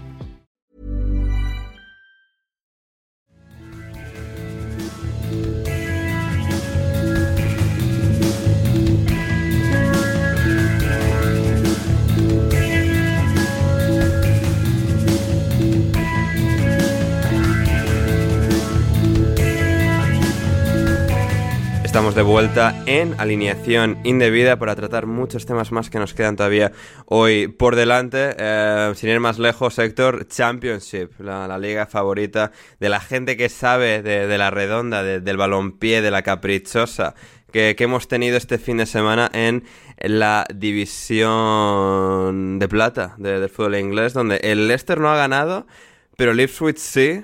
Y con lo cual tenemos... Leicester bueno, no ha jugado. Ah, no, es verdad, no ha no ha podido jugado. ganar porque no ha jugado. Ah, es verdad. Bueno, he visto, no ha he visto ganado, aquí, he visto, claro, o sea, datos, Héctor, no ha ganado. ¿eh? Este fin de semana el Leicester no ha ganado. Estos son fríos datos que compartimos en el programa. A- absolutamente correcto y, y toda la razón, pero no ha ganado porque no ha jugado y juega mañana contra el Birmingham de, de nuestro querido Wayne. De, Eh, el Birmingham City de Wayne Rooney, entrenador, y Tom Brady, accionista. Sí, que podía salir mal. Em, el, Ip- el- el Ipswich, eh, sin embargo, igual que el Leicester cierra la jornada, el Ipswich eh, abrió la jornada. em, Empatando en con el Norwich. Contra, contra el Norwich eh, se, se esperaba que fuera un partido complicado para el Ipswich pese a, a su gran arranque, porque bueno, esto es un derby. Creo que, que ya se ha mencionado alguna vez que, que al ser un derby pues suele, suele complicarse un poquito la cosa. Eh, Sí, ¿Cómo estaba- los estaba- tractores contra, Contra los canarios. O sea, un, contra los Canarios? un, un, un derby muy agri- agri- agricultor eh, entre Ipswich y Norwich con Ed Sheeran en la grada del estadio del Ipswich celebrando el empate a dos con el que el Ipswich sacó un punto. Así que está. Eso es, está ahora eso. mismo, ahora mismo, pese a que el Leicester no ha jugado, empatados a, a puntos, el Leicester primero y segundo con 52 puntos cada uno. Sí. Por detrás viene el Leeds con a 10 42 puntos con a 10 42. puntos, tras empatar con el Coventry City, pinchando un poquito aquí el Leeds con gol de, de nuestro amigo Somerville, con un nombre maravilloso, Vicencio. Y el Southampton que, que ha puesto un poquito la marcha, ¿eh? cuarto a- con 42 puntos también, empatado con el Leeds, por lo tanto a 10 puntos de, del Ipswich. Eh, Parece que, que Leicester y Ipswich eh, deberían, aunque queda mucho, Hmm. pero tienen ya bastante distancia y sobre todo el, el ritmo de juego que, que tienen parece ser que, lo- que los dos primeros puestos están ya vendidos. Eh, por detrás, quinto el West Brom de, de Corberán, que empató, creo que ha empatado con Stoke, si no, si no me equivoco, correcto, 1-1. Y en sexto lugar el, el Hull City. De los demás, eh, con 36 puntos estos dos, a 6 de, del tercero y el cuarto. O sea, bastante igualado el, el pelotón de atrás, pero bastante distancia con los dos primeros. Eh, del resto, yo solo quiero destacar una, eh, un par de cosas. Una, el Preston eh, se llevó 5 del Watford en casa. Un saludo. Rafa. O sea, que ya empieza a acercarse a donde todos esperemos que esté, que es entre el décimo y el décimo tercero. Sí.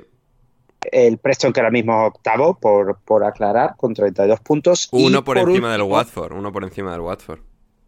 eh, por, el- por el momento. Por el momento, sí. Por el momento, porque además es muy graciosa la estadística, el Preston tiene un punto más, pero menos 10 en la diferencia de goles, mientras que el Watford tiene más 8.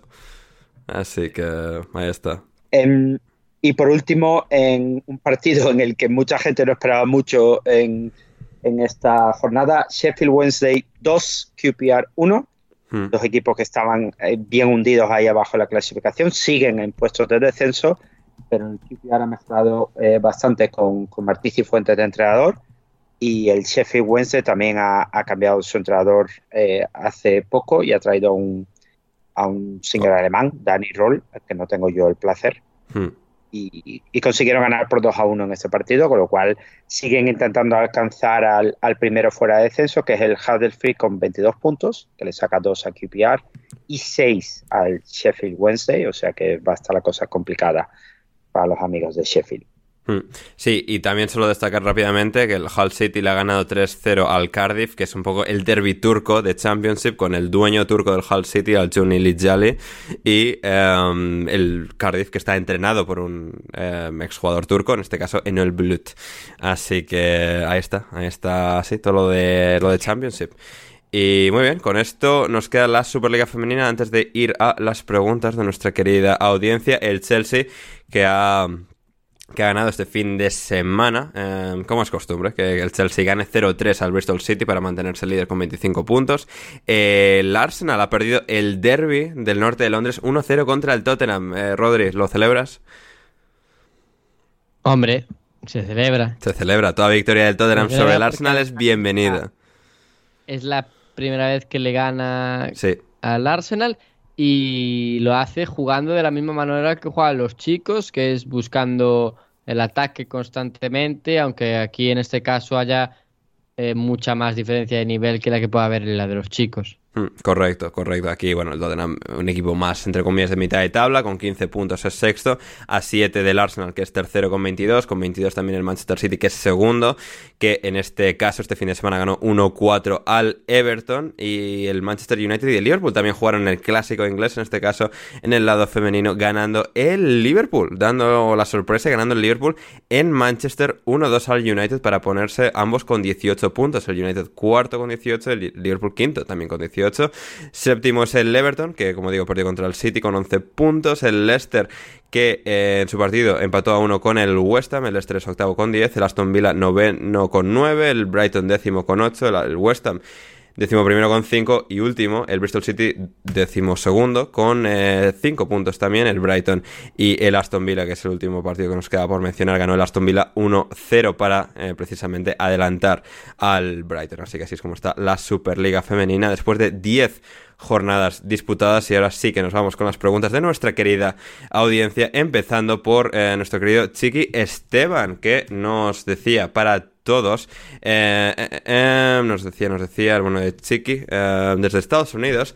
aparte de vuestro equipo de cada uno, ¿quién os gustaría que ganase esta Premier? Algo que sea medio realista, dado cómo está el tema, no me salgan con el Fulham o algo así. Eh, Héctor. Pues es muy buena pregunta. Yo, de los que hay, me gustaría que la ganara el Liverpool, pero claro, dice que del resto, pues habrá que tirar por donde hay que tirar al, al Brighton, pero es que el Brighton va noveno. O sea No, no, claro, a ver, dice realmente- de vuestro equipo de cada uno. En este caso, pues lo tuyo sería decir el Bournemouth, si por decir algo, pero claro, de los medios realistas y que, entre comillas, la gente que no es del City no quiere que gane el City por razones obvias y también aplicable al Liverpool hasta cierto punto, pero sobre todo con el City por las razones obvias de que han ganado cinco de los últimos seis. Em, eh, Rodri, a ver, te, te te veo por ahí sonriendo. A ver, eh, claro, si no por decir el Tottenham, ¿quién dirías? Porque no te llevas bien con nadie más. Eh, iría a, a un centro científico a desarrollar una nueva pandemia del COVID para que se suspenda la Premier League. Me gusta. Buena respuesta de Rodri. Em, José, a ver, tú que eres del Madrid y nada más. em, ¿quién, quién te gustaría que saliese campeón aquí? Pues creo que estoy entre el Liverpool y el Tottenham. Creo que son los proyectos que más me gustaría verle ganar. Mm, Sí.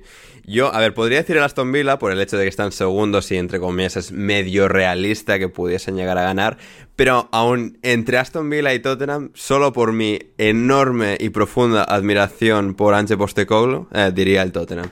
Eh, para ganar esta, esta Premier. Eh, eh, em, Sí, yo creo que es que le he metido demasiada mierda a Unai Emery para querer que gane. Es decir, Ya. me afectaría mi reputación personal. Claro, Sí. claro, claro.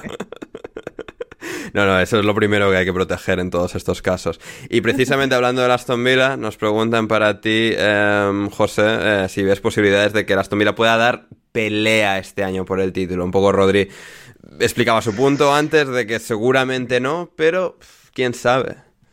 Yo es que ahí sí estoy de acuerdo con Rodri de que esto es un buen momento, pero no creo que tengan que tengan la capacidad eh, y como ha dicho Rodri, pues eventualmente algún encuentro en casa van a terminar perdiendo eh, con como están eh, con como está jugando el equipo fuera de casa se ve un poco difícil en general.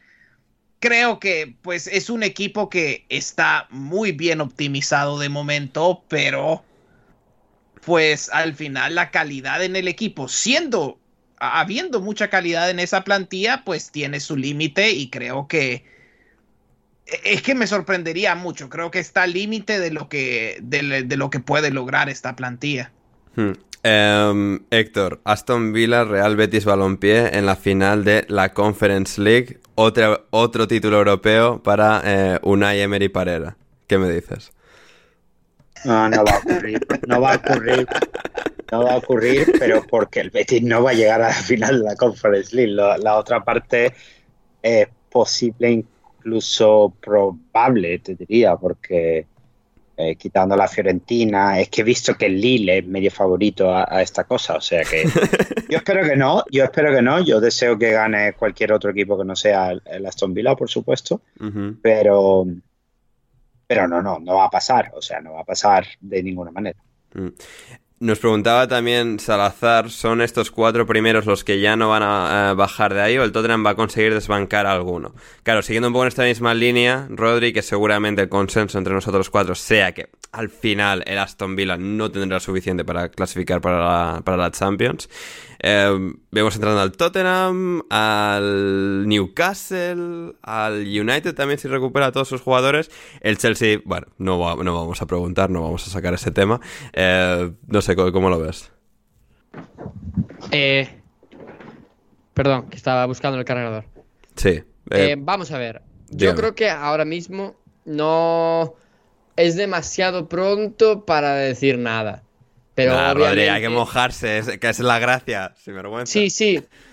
No, o sea, yo, yo creo que al final la pelea me parece que va a estar entre Newcastle, Tottenham y Aston Villa. Ojo, ¿eh? El United no llega.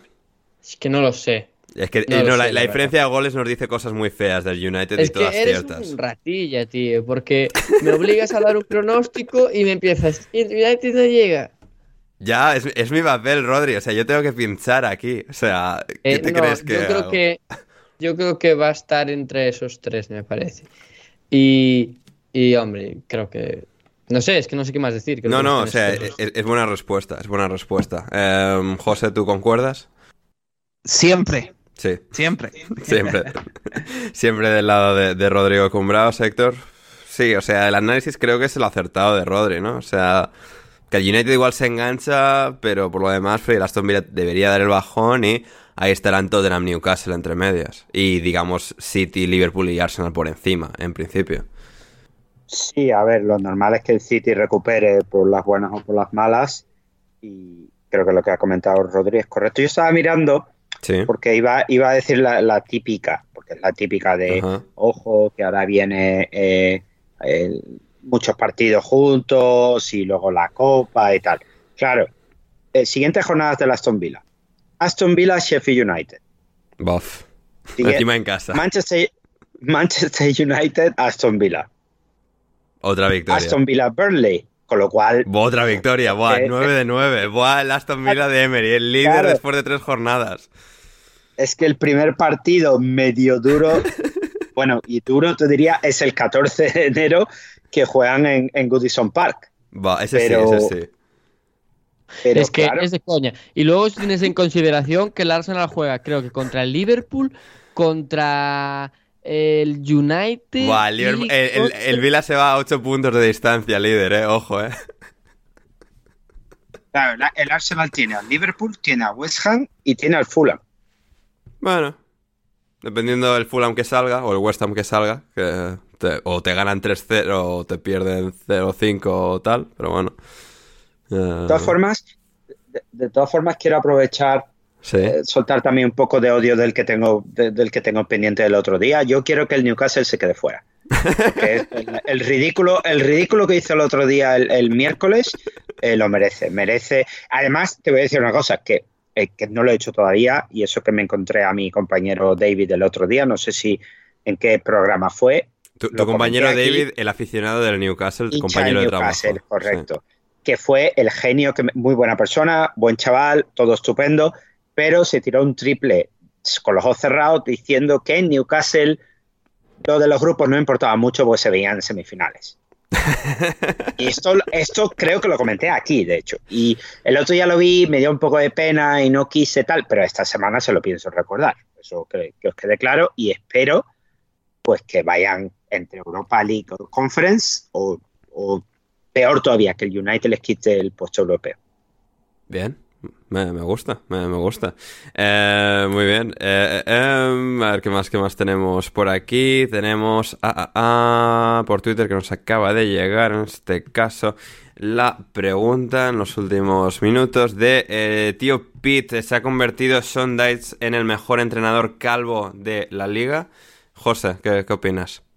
Obviamente estaría tentado en darte un sí inmediato, pero Sí. lo voy a dejar en Sí. que es mi entrenador calvo favorito. Bien, bueno, me vale, me vale, me sirve, me sirve. No obviaremos a Guardiola por hoy, o sea, y, y nos centraremos en la belleza tan maravillosa que, que Sondites aporta a este mundo, ¿verdad, Rodri? Sí, a ver, eh, ¿hay algún calvo más que Guardiola? ¿Y Ten Hag? Ten Hag. Uf, no, no, no. No, no. Ok, entonces no había tanta competencia. Claro, o sea, a ver, algún- bueno, Co- Company técnicamente también diría que cuenta. O sea, No, Sí, sí, no, sí, sí pero- cuenta. pero- sí. Por lo que sea tampoco, ¿no? Ya, por lo que sea, rival, rival no es.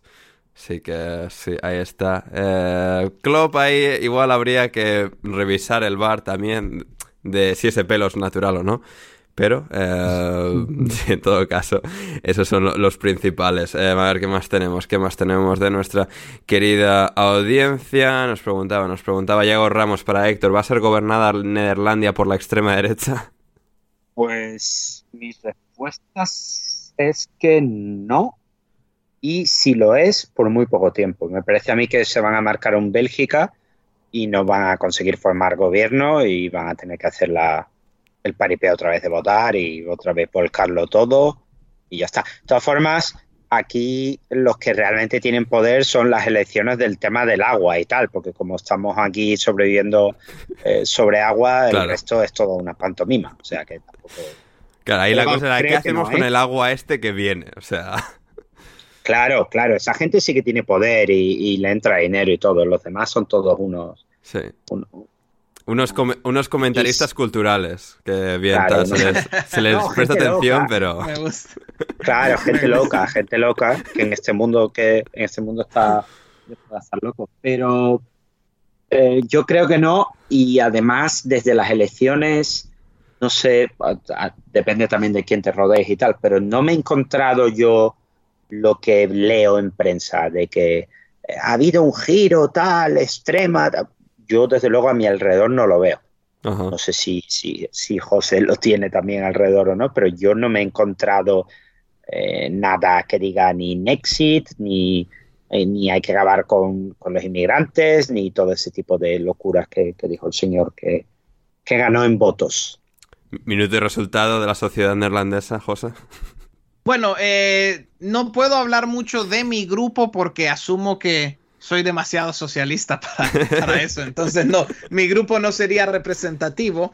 Pero eh, sí creo, bueno, en un lado, por ejemplo, algo como una Nexit, no lo veo, simple y sencillamente porque por el bloque de los granjeros. Los granjeros saben que ellos dependen de los subsidios de la Unión Europea y que al final todo eso hace, hace que Holanda sea un país que al final pues termina exportando, se beneficia más, eh, recibe más de la Unión Europea que lo que da. Esa es la realidad.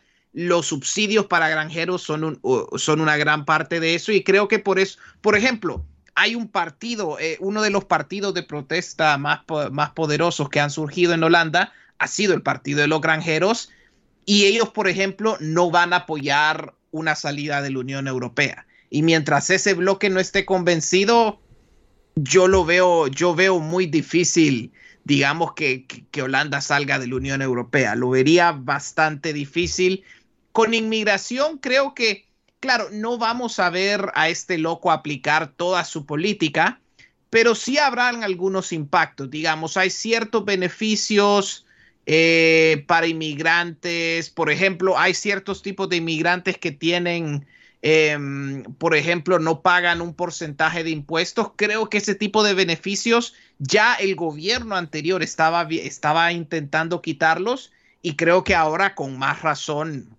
Entonces, hay, o por ejemplo, puede ser que en los próximos años el examen para la nacionalidad holandesa va a tener un requerimiento un poco más difícil de idioma. Van a ser ese tipo de cambios y creo que sí habrá y probablemente habrá algo que afectará desafortunadamente a los refugiados. Es un poco difícil porque estas también son cuotas de la Unión Europea y es difícil cambiarlas, pero em, creo que lo veo más así. Habrá un impacto eh, eh, en contra de la, de la migración, pero no va a ser, diga, creo que el país no se va a dar vuelta, digamos, de una noche a la siguiente, no. Hmm. Sí, buen análisis, buen análisis aquí de no solo de la Premier, sino de, la política neerlandesa. Dándole su análisis. Correcto, o sea, esto la gente no lo encuentra en otros sitios. Así que... ¿Dónde vas a encontrar un podcast que te hable de Liga Premier y política holandesa? Va, en ningún otro sitio, por eso venís a alineación indebida. Eh, Rodri, a ver, top 3 de la gastronomía galaica para invitar a una minita polaca, te pregunta Yago Ramos. Eh, hombre, pues calamares. Bien. Pulpo. Pulpo, bien. Y. y... Uf, ¿Algo, más sacado del mar? Navajas. Navajas. Navajas para la gente que no esté iniciada. Eh, son una especie, o sea, un marisco. Bien. Como, como pueden ser las almejas, pero tienen su concha, la concha es una cosa estirada, así alargada, Y, la navaja es eh, lo que hay dentro, que es también muy estirada y se hace pues a la plancha, eh, y yo le pongo limón y está muy buena, la verdad. Más, excelente, excelente respuesta de, de Rodri. Eh, a ver, ¿qué más tenemos? ¿Qué más tenemos? Para Héctor, pregunta Esteban, ¿qué hay de cierto en la pelea de ciudades entre Sao Paulo y Río de Janeiro? Como que San Pablo es una basura de ciudad. y eso, y eso es lo que pensamos, pues absolutamente todos los que no somos de San Pablo, especialmente los que somos de Río de Janeiro. Eh, para saber la opinión de Río de Janeiro, pues tendrías que preguntarle a un paulista, que gracias a que somos gente ordenada, no tenemos a ninguno en el podcast eh, en estos momentos. Lo, más cercano que tenemos a alguien de Sao Paulo es a nuestro amigo Eduardo Álvarez, madrileño, que vive en Sao Paulo por eso he dicho ahora mismo. Por eso también Me, he frenado ahí. Eh, sí, sí, hay bastante, rivalidad. Es cierto que si lo miras desde un punto de vista socioeconómico, eh, de seguridad y de civilización, pues San Pablo es bastante mejor que Río. Pero, pero aún así, sí, no, es una, es una mierda comparado con Río. Lo que pasa es que Río, pues, tiene sus cosas, como, otros sitios en el planeta. Sí, efectivamente. Bien, bien. Buenísima respuesta de, Héctor. Eh, a ver, ¿qué más tenemos? ¿Qué más tenemos? Eh, eh, em, ¿Cuántas semanas le acaba de salvar el puesto a Ten Hag ese 0-0, Héctor? Yo espero que sea hasta la Aston Villa. Que la Aston Villa gane 0-4 en Old Trafford y, y que ahí se acabe, pues, y no, y mira que Ten me cae bien, pero ya todo este rollo de Barán, lo pongo, no lo pongo, una excusa, una, una buena fea. Boxing Day, 0-4 y a su casa. eh, empaquetado eh, en Boxing Day, el bueno de, de Ten Hag.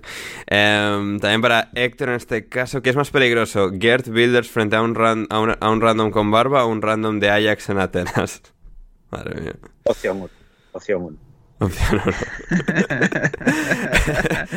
Eh, para José, si tuvieras que insultar a la selección mexicana, selección escrito con tres zetas, em, con algo de la selección hondureña, ¿qué sería?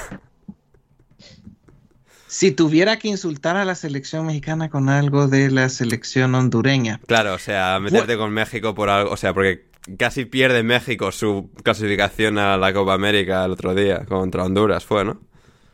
Em, sí, sí, sí. Bueno, si yo tuviera, hay dos que siempre recuerdo. Em, hubo una donde em, el defensa central hondureño Samuel Caballero le estaba tirando besos eh, a Cuauhtémoc Blanco Bien, hasta que, hasta que lo enojó y consiguió que lo expulsara.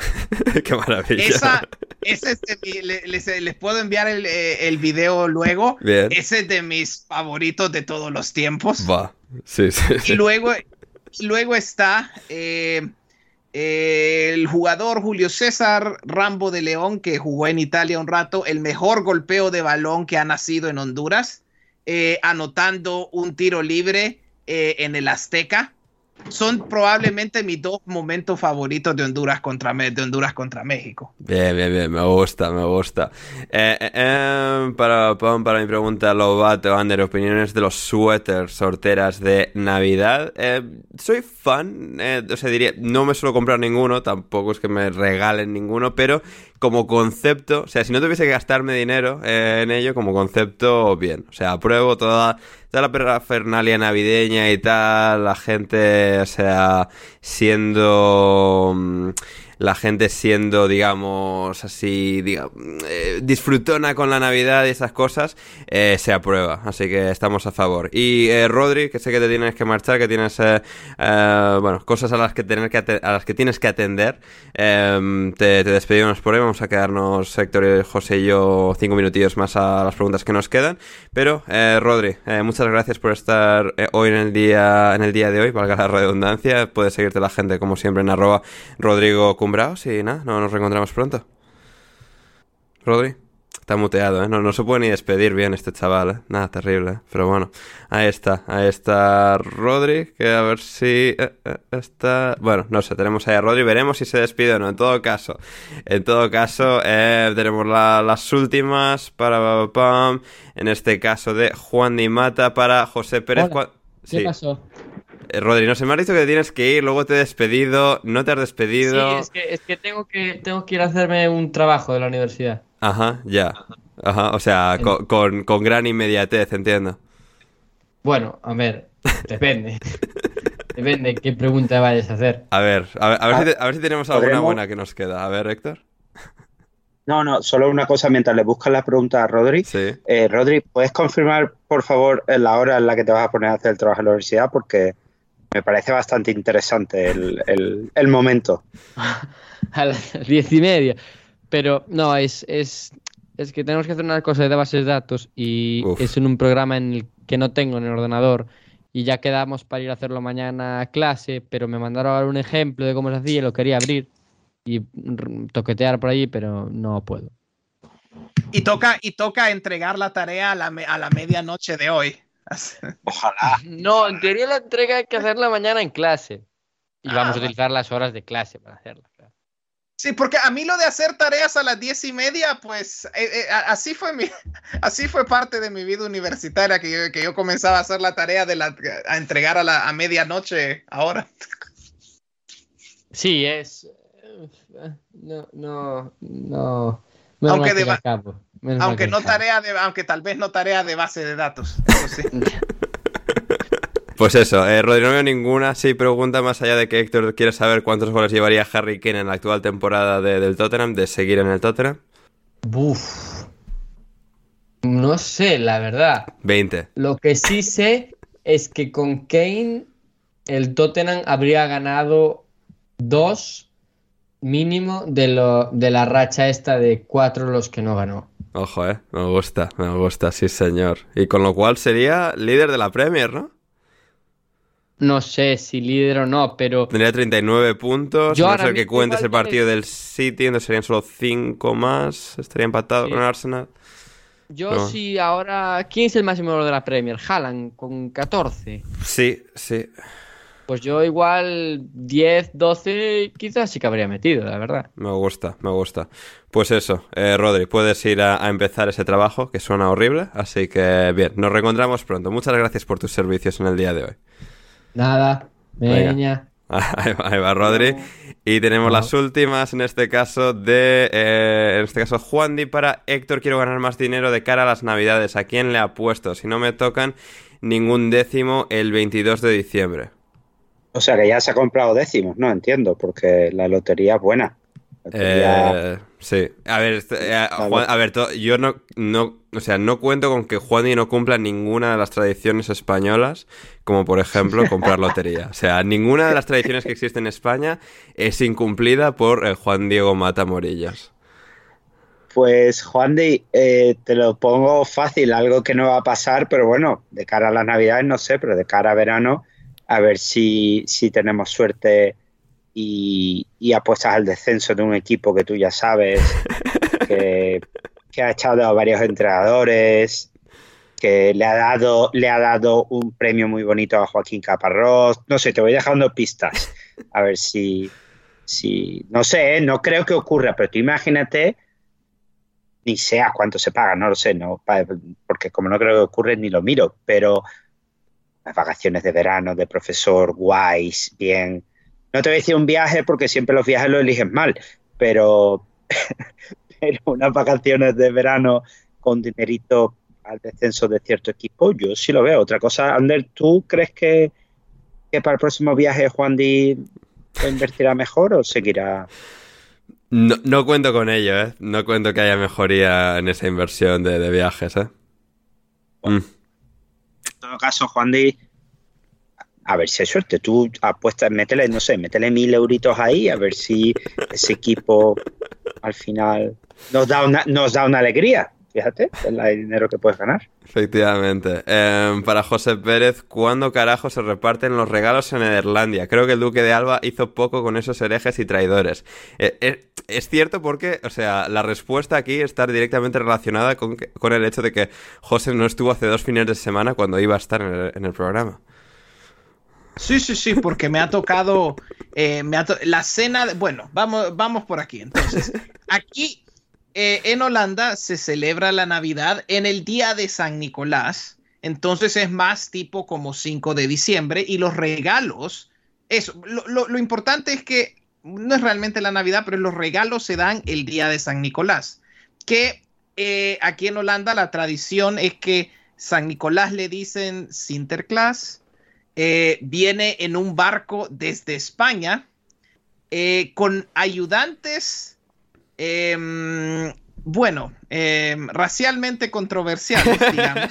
Es decir, son negros Los con black. los del de- colacao, los del colacao. los del- llamar. exacto, son negros con blackface. Eh, ya ahora ya han pasado, digamos que lo han tratado de, le han tratado, los han tratado de hacer, pues ya no son negros, negros, sino que ahora es como, porque es claro, lo que siempre decían es, no es que pasan por la chimenea y por eso quedan Uf, negros. A ver, ya sabemos por qué. ya sabemos por qué ellos tratan. Pero ahora sí, digamos, ya en lugar de que sea puro blackface, simplemente, pues es como que te espolvoreas un poco de, eh, te espolvoreas un poco de negro y ahora sí parece que pasaron por la chimenea en lugar, Claro. en lugar de ser blackface. Entonces, bueno, en fin. San Nicolás tiene sus ayudantes, viene el 5 de diciembre. eh, y bueno, si te portas mal o no te dan o no te dan nada o te pone de vuelta e- en el barco de vuelta a España, que tal vez para un niño holandés puede parecer como un castigo, obviamente ya cuando eres adulto dices, me porto mal, llévame en el barco, por favor. Qué maravilla de Yes. país, ¿eh? Y esa es la historia. Entonces, eh, los regalos se dan tipo 5 de, de- tipo 5 de diciembre. Em, y así es, eh, así es Nederlandia. Cosas interesantes. Pero esto, esto tiene influencia germana, ¿eh? sí, Sí. cierto. Sí, sí, Porque sí. los alemanes, los alemanes también lo celebran con Mm. Nicolaus. Claro. Sí, sí, los sí. alemanes también lo celebran con Nicolaus. Sí, pero aquí están colgados. Eso, o sea, podemos afirmarlo sin ningún tipo de duda. Para lo bueno y para lo malo están. Sí, sí, sí. No, totalmente, totalmente. Así que a ver qué más nos queda ya de las últimas. Para, para eh, Ander, pregunta Daniel Aguilar, top 3 equipos que te gustaría que ascendiesen de Championship. Vamos a decir el Leicester, porque dije que ascenderían los primeros y de momento van bien. El Ipswich, después de tantísimos años, estaría también muy bien verlos en, en primera. Y luego, pues alguien divertido, tipo el Hull City, que tiene el dueño este turco y tal. Algo, algo de, ese, de ese estilo, esta- estaría bien. Y, y- y, a ver, a ver, a ver, para Héctor, camiseta favorita, favorita o que más valor eh, le des de tu colección. Esta la respondí una vez por la de Yokohama Marinos y tal, y, y Brasil 98, creo que respondí. Porque esa, Hmm. esa camiseta me la compré, bueno, me la regalaron en Río Sí. en 98, que como bien Rodri ha dicho, soy más viejo que un reloj. y y le, tengo, le tengo bastante aprecio, pese a que fue un mundial de mierda. Eh, Ander, déjame de todas formas responderle a, a José, porque Sí, nos queda. la Vale, la- pregunta la de- José- iba a cerrar con la de José y las tuyas. es que la de José tiene una respuesta muy, muy. eh, a lo mejor te la doy en tres palabras, creo. ¿eh? A ver, la pregunta de José es, durante ese fin, bueno, José Alcoba en este caso, para evitar confusiones, durante ese fin de semana en el cual os visitaré a cada uno de vosotros en caso de que me saque la plaza de las oposiciones en enero, ¿en qué consistirá el tour gastronómico de esos días? Platos típicos de allí donde viváis, restaurantes que visitar, especialidades de la casa, ¿eh? Pregunta fácil de José que no, no nos cuesta 10 minutos responderla. Sí, es muy fácil. Pues el tour gastronómico, pues dependerá del hotel en el que te quedes, Sí. pues si tienes restaurante o no. Esa Claro. es- digamos, esa es la parte positiva de la pregunta. La parte negativa es que no te saquen la plaza y no salgas de ahí y Claro. vivamos todos más tranquilos. Claro, mi respuesta en cuanto a que José venga aquí, al País Vasco, es lo que, lo que sugiera Jan. O sea, lo, que- lo que Jan diga y para adelante. Para resumir el tour gastronómico de Nederlandia, creo que tengo tres palabras. Preparen la freidora. Eso es, es correcto. Qué maravilla. Y, y la botella de leche, muy importante, la botella de leche, con todo. Siempre Sí, la botella de leche. Sí, totalmente. Es, es muy, o sea, claro que no me había dado cuenta, o sea, es literalmente el medio oeste americano, Nederlandia, ¿eh? Leche y cosas fritas. O sea, es Sí, sí, tremendo. Eh, y ya cerramos con las de Héctor, ahora sí que sí, para mi pregunta, Héctor, aquí presente, equipo que te gustaría que descendiera a National League, sea como sea. Eh, a ver, de, de League 2 dices. No, me da igual. eh, Ah. descenso por, no sé, cambia. Eres presidente de, de- de la FA, puedes hacer lo que quieras. Sí, O sea, mandar a cualquiera para abajo, sí, sí, sí. Eso es. Eh, vamos a mandar al Liverpool por los jajas. Y, alguien diría, no, el City y tal. Ya, pero es que todo el mundo quiere que, gane- que baje el City. Vamos a decir el Liverpool porque eso sí que sería divertido. Eh, y tenemos también para eh, José, si acaba ganando el PSV la Eredivisie, ¿cuántas cervezas habrá que beberse para celebrarlo? Hombre, lo bueno es que como ya sabemos que la va a ganar, eh, Claro. esto, esto puede ser un jinx histórico, eh, pero creo que como ya tenemos, co- como ya está bastante claro que se va a ganar, pues puedo distribuir Claro. los litros de cerveza a través de cada jornada. Así que no me tengo que beber los 50 litros, sino que u- uno, dos litros, un litro cada semana o algo así. Bien, bien, está bien, está bien. Y la última para todos, incluso John, dice Héctor, top 3 de sitios a los que os gustaría ir a ver un partido como visitante en el mundo y con el equipo que sea. Uf, eh. Ojo, eh. Eh, Aquí, Héctor, a ver qué tienes. Y me gustaría ir a Bodo, Bien. eh, me gustaría ir a, mm, a Belgrado, Al pequeño Maracaná. al, ca- al campo de la Estrella Roja, y, o el Cerderges de Cena, y me gustaría... Sí, el- y, me, y me gustaría jugar en Wellington, Eh, en Nueva Zelanda. en Nueva Zelanda. Ah, mira. Nueva Zelanda, Sí, Noruega en equipo- y Serbia. En el equipo de la A-League que pertenece a Nueva Zelanda, que a ver si un día meten ya a los de Escocia en la Premier League, hombre, que, Claro. que han tenido que llegar las colonias aquí para hacerlo antes. sí. Eh, José, ¿tú tres, tres estadios ideales que visitar en el mundo? Ese es, eh, ese es interesante. A mí, yo es que ya ratitos he querido darme, porque yo, a ver, creo que solo he estado en San Sebastián una vez y ya luego, eh, me- siempre me he querido dar como un tour de estadios del País Vasco, así como pasarme Claro. Sa- San Mamés, San Mamés, Ipurúa. Eh, Mendizorroza y el Sadar. Amorebieta. Cámara todo. Pero sí, siempre me. Que eso, es, eso es una de las cosas que siempre he querido hacer con, lo- con los estadios, ver, ver- darme el tour de estadios de País Vasco, porque, Me gusta. no sé, me, gusta, me gustan mucho los ambientes. Me gusta mucho el ambiente ahí. Me gusta. Buena respuesta. A ver, yo voy a decir algo así como eh, Trabzonspor con Jan. Bueno, no sé si con Jan, igual en la grada de al lado, pero a, Tra- a Trabzon. Eh, vamos a decir Portland, Portland, Oregón, Estados Unidos, para que rabie la gente, los puristas, de qué hace... Coño, tenía que ser el americano. Correcto, correcto, sí señor. Eh, o mira, igual incluso Kansas City, que es todavía más eh, vuelta de tuerca. Y, a ver, diría Sudamérica, pero también Sudamérica es, uff, pereza, ¿eh? O sea, en plan mística y tal, pero pereza.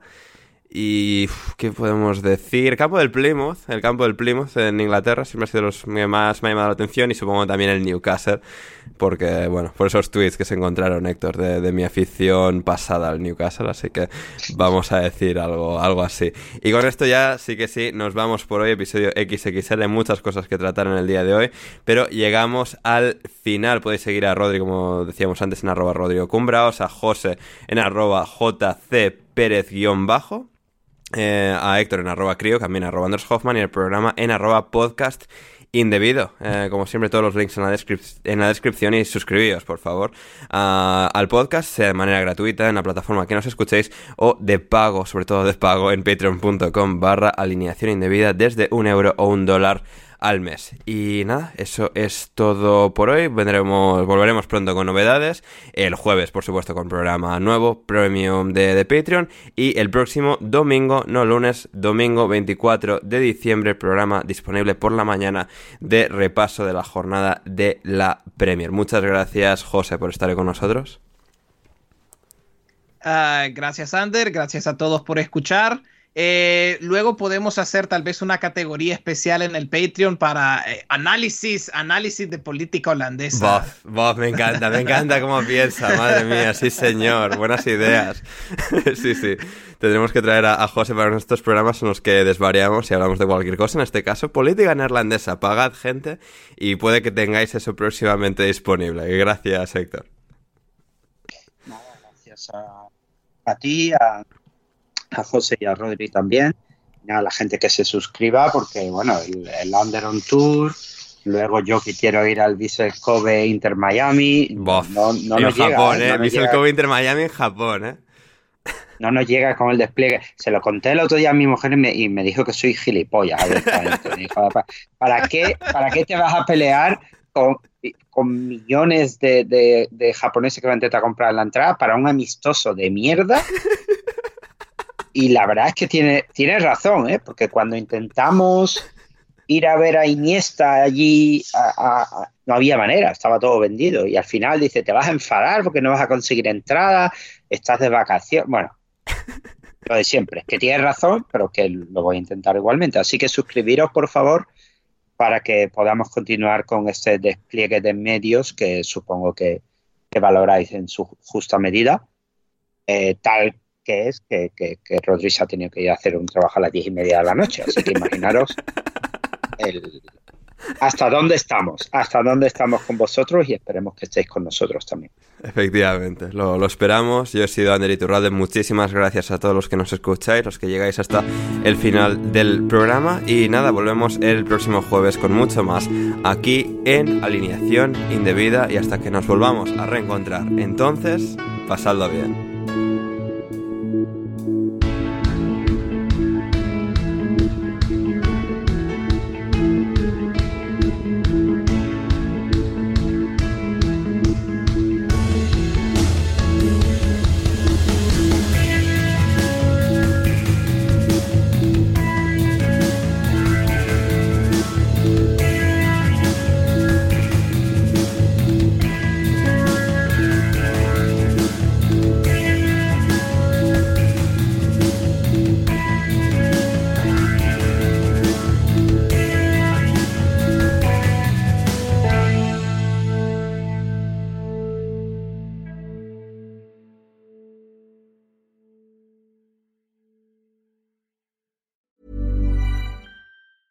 Hey, it's Danny Pellegrino from Everything Iconic.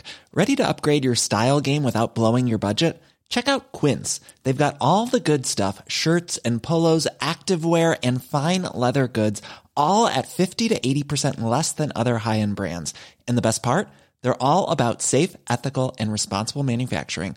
Get that luxury vibe without the luxury price tag. Hit up quince.com slash upgrade for free shipping and 365 day returns on your next order. That's quince.com slash upgrade. Planning for your next trip? Elevate your travel style with Quince. Quince has all the jet setting essentials you'll want for your next getaway, like European linen, premium luggage options, buttery soft Italian leather bags, and so much more. And is all priced at 50 to 80% less than similar brands. Plus, Quince only works with factories that use safe and ethical manufacturing practices. Pack your bags with high-quality essentials you'll be wearing for vacations to come with Quince. Go to quince.com/pack for free shipping and 365-day returns. Mom deserves the best, and there's no better place to shop for Mother's Day than Whole Foods Market. They're your destination for unbeatable savings, from premium gifts to show-stopping flowers and irresistible desserts. Start by saving 33% with Prime on all body care and candles. Then get a 15-stem bunch of tulips for just $9.99 each with Prime. Round out Mom's menu with festive rosé, irresistible berry chantilly cake, and more special treats. Come celebrate Mother's Day at Whole Foods Market.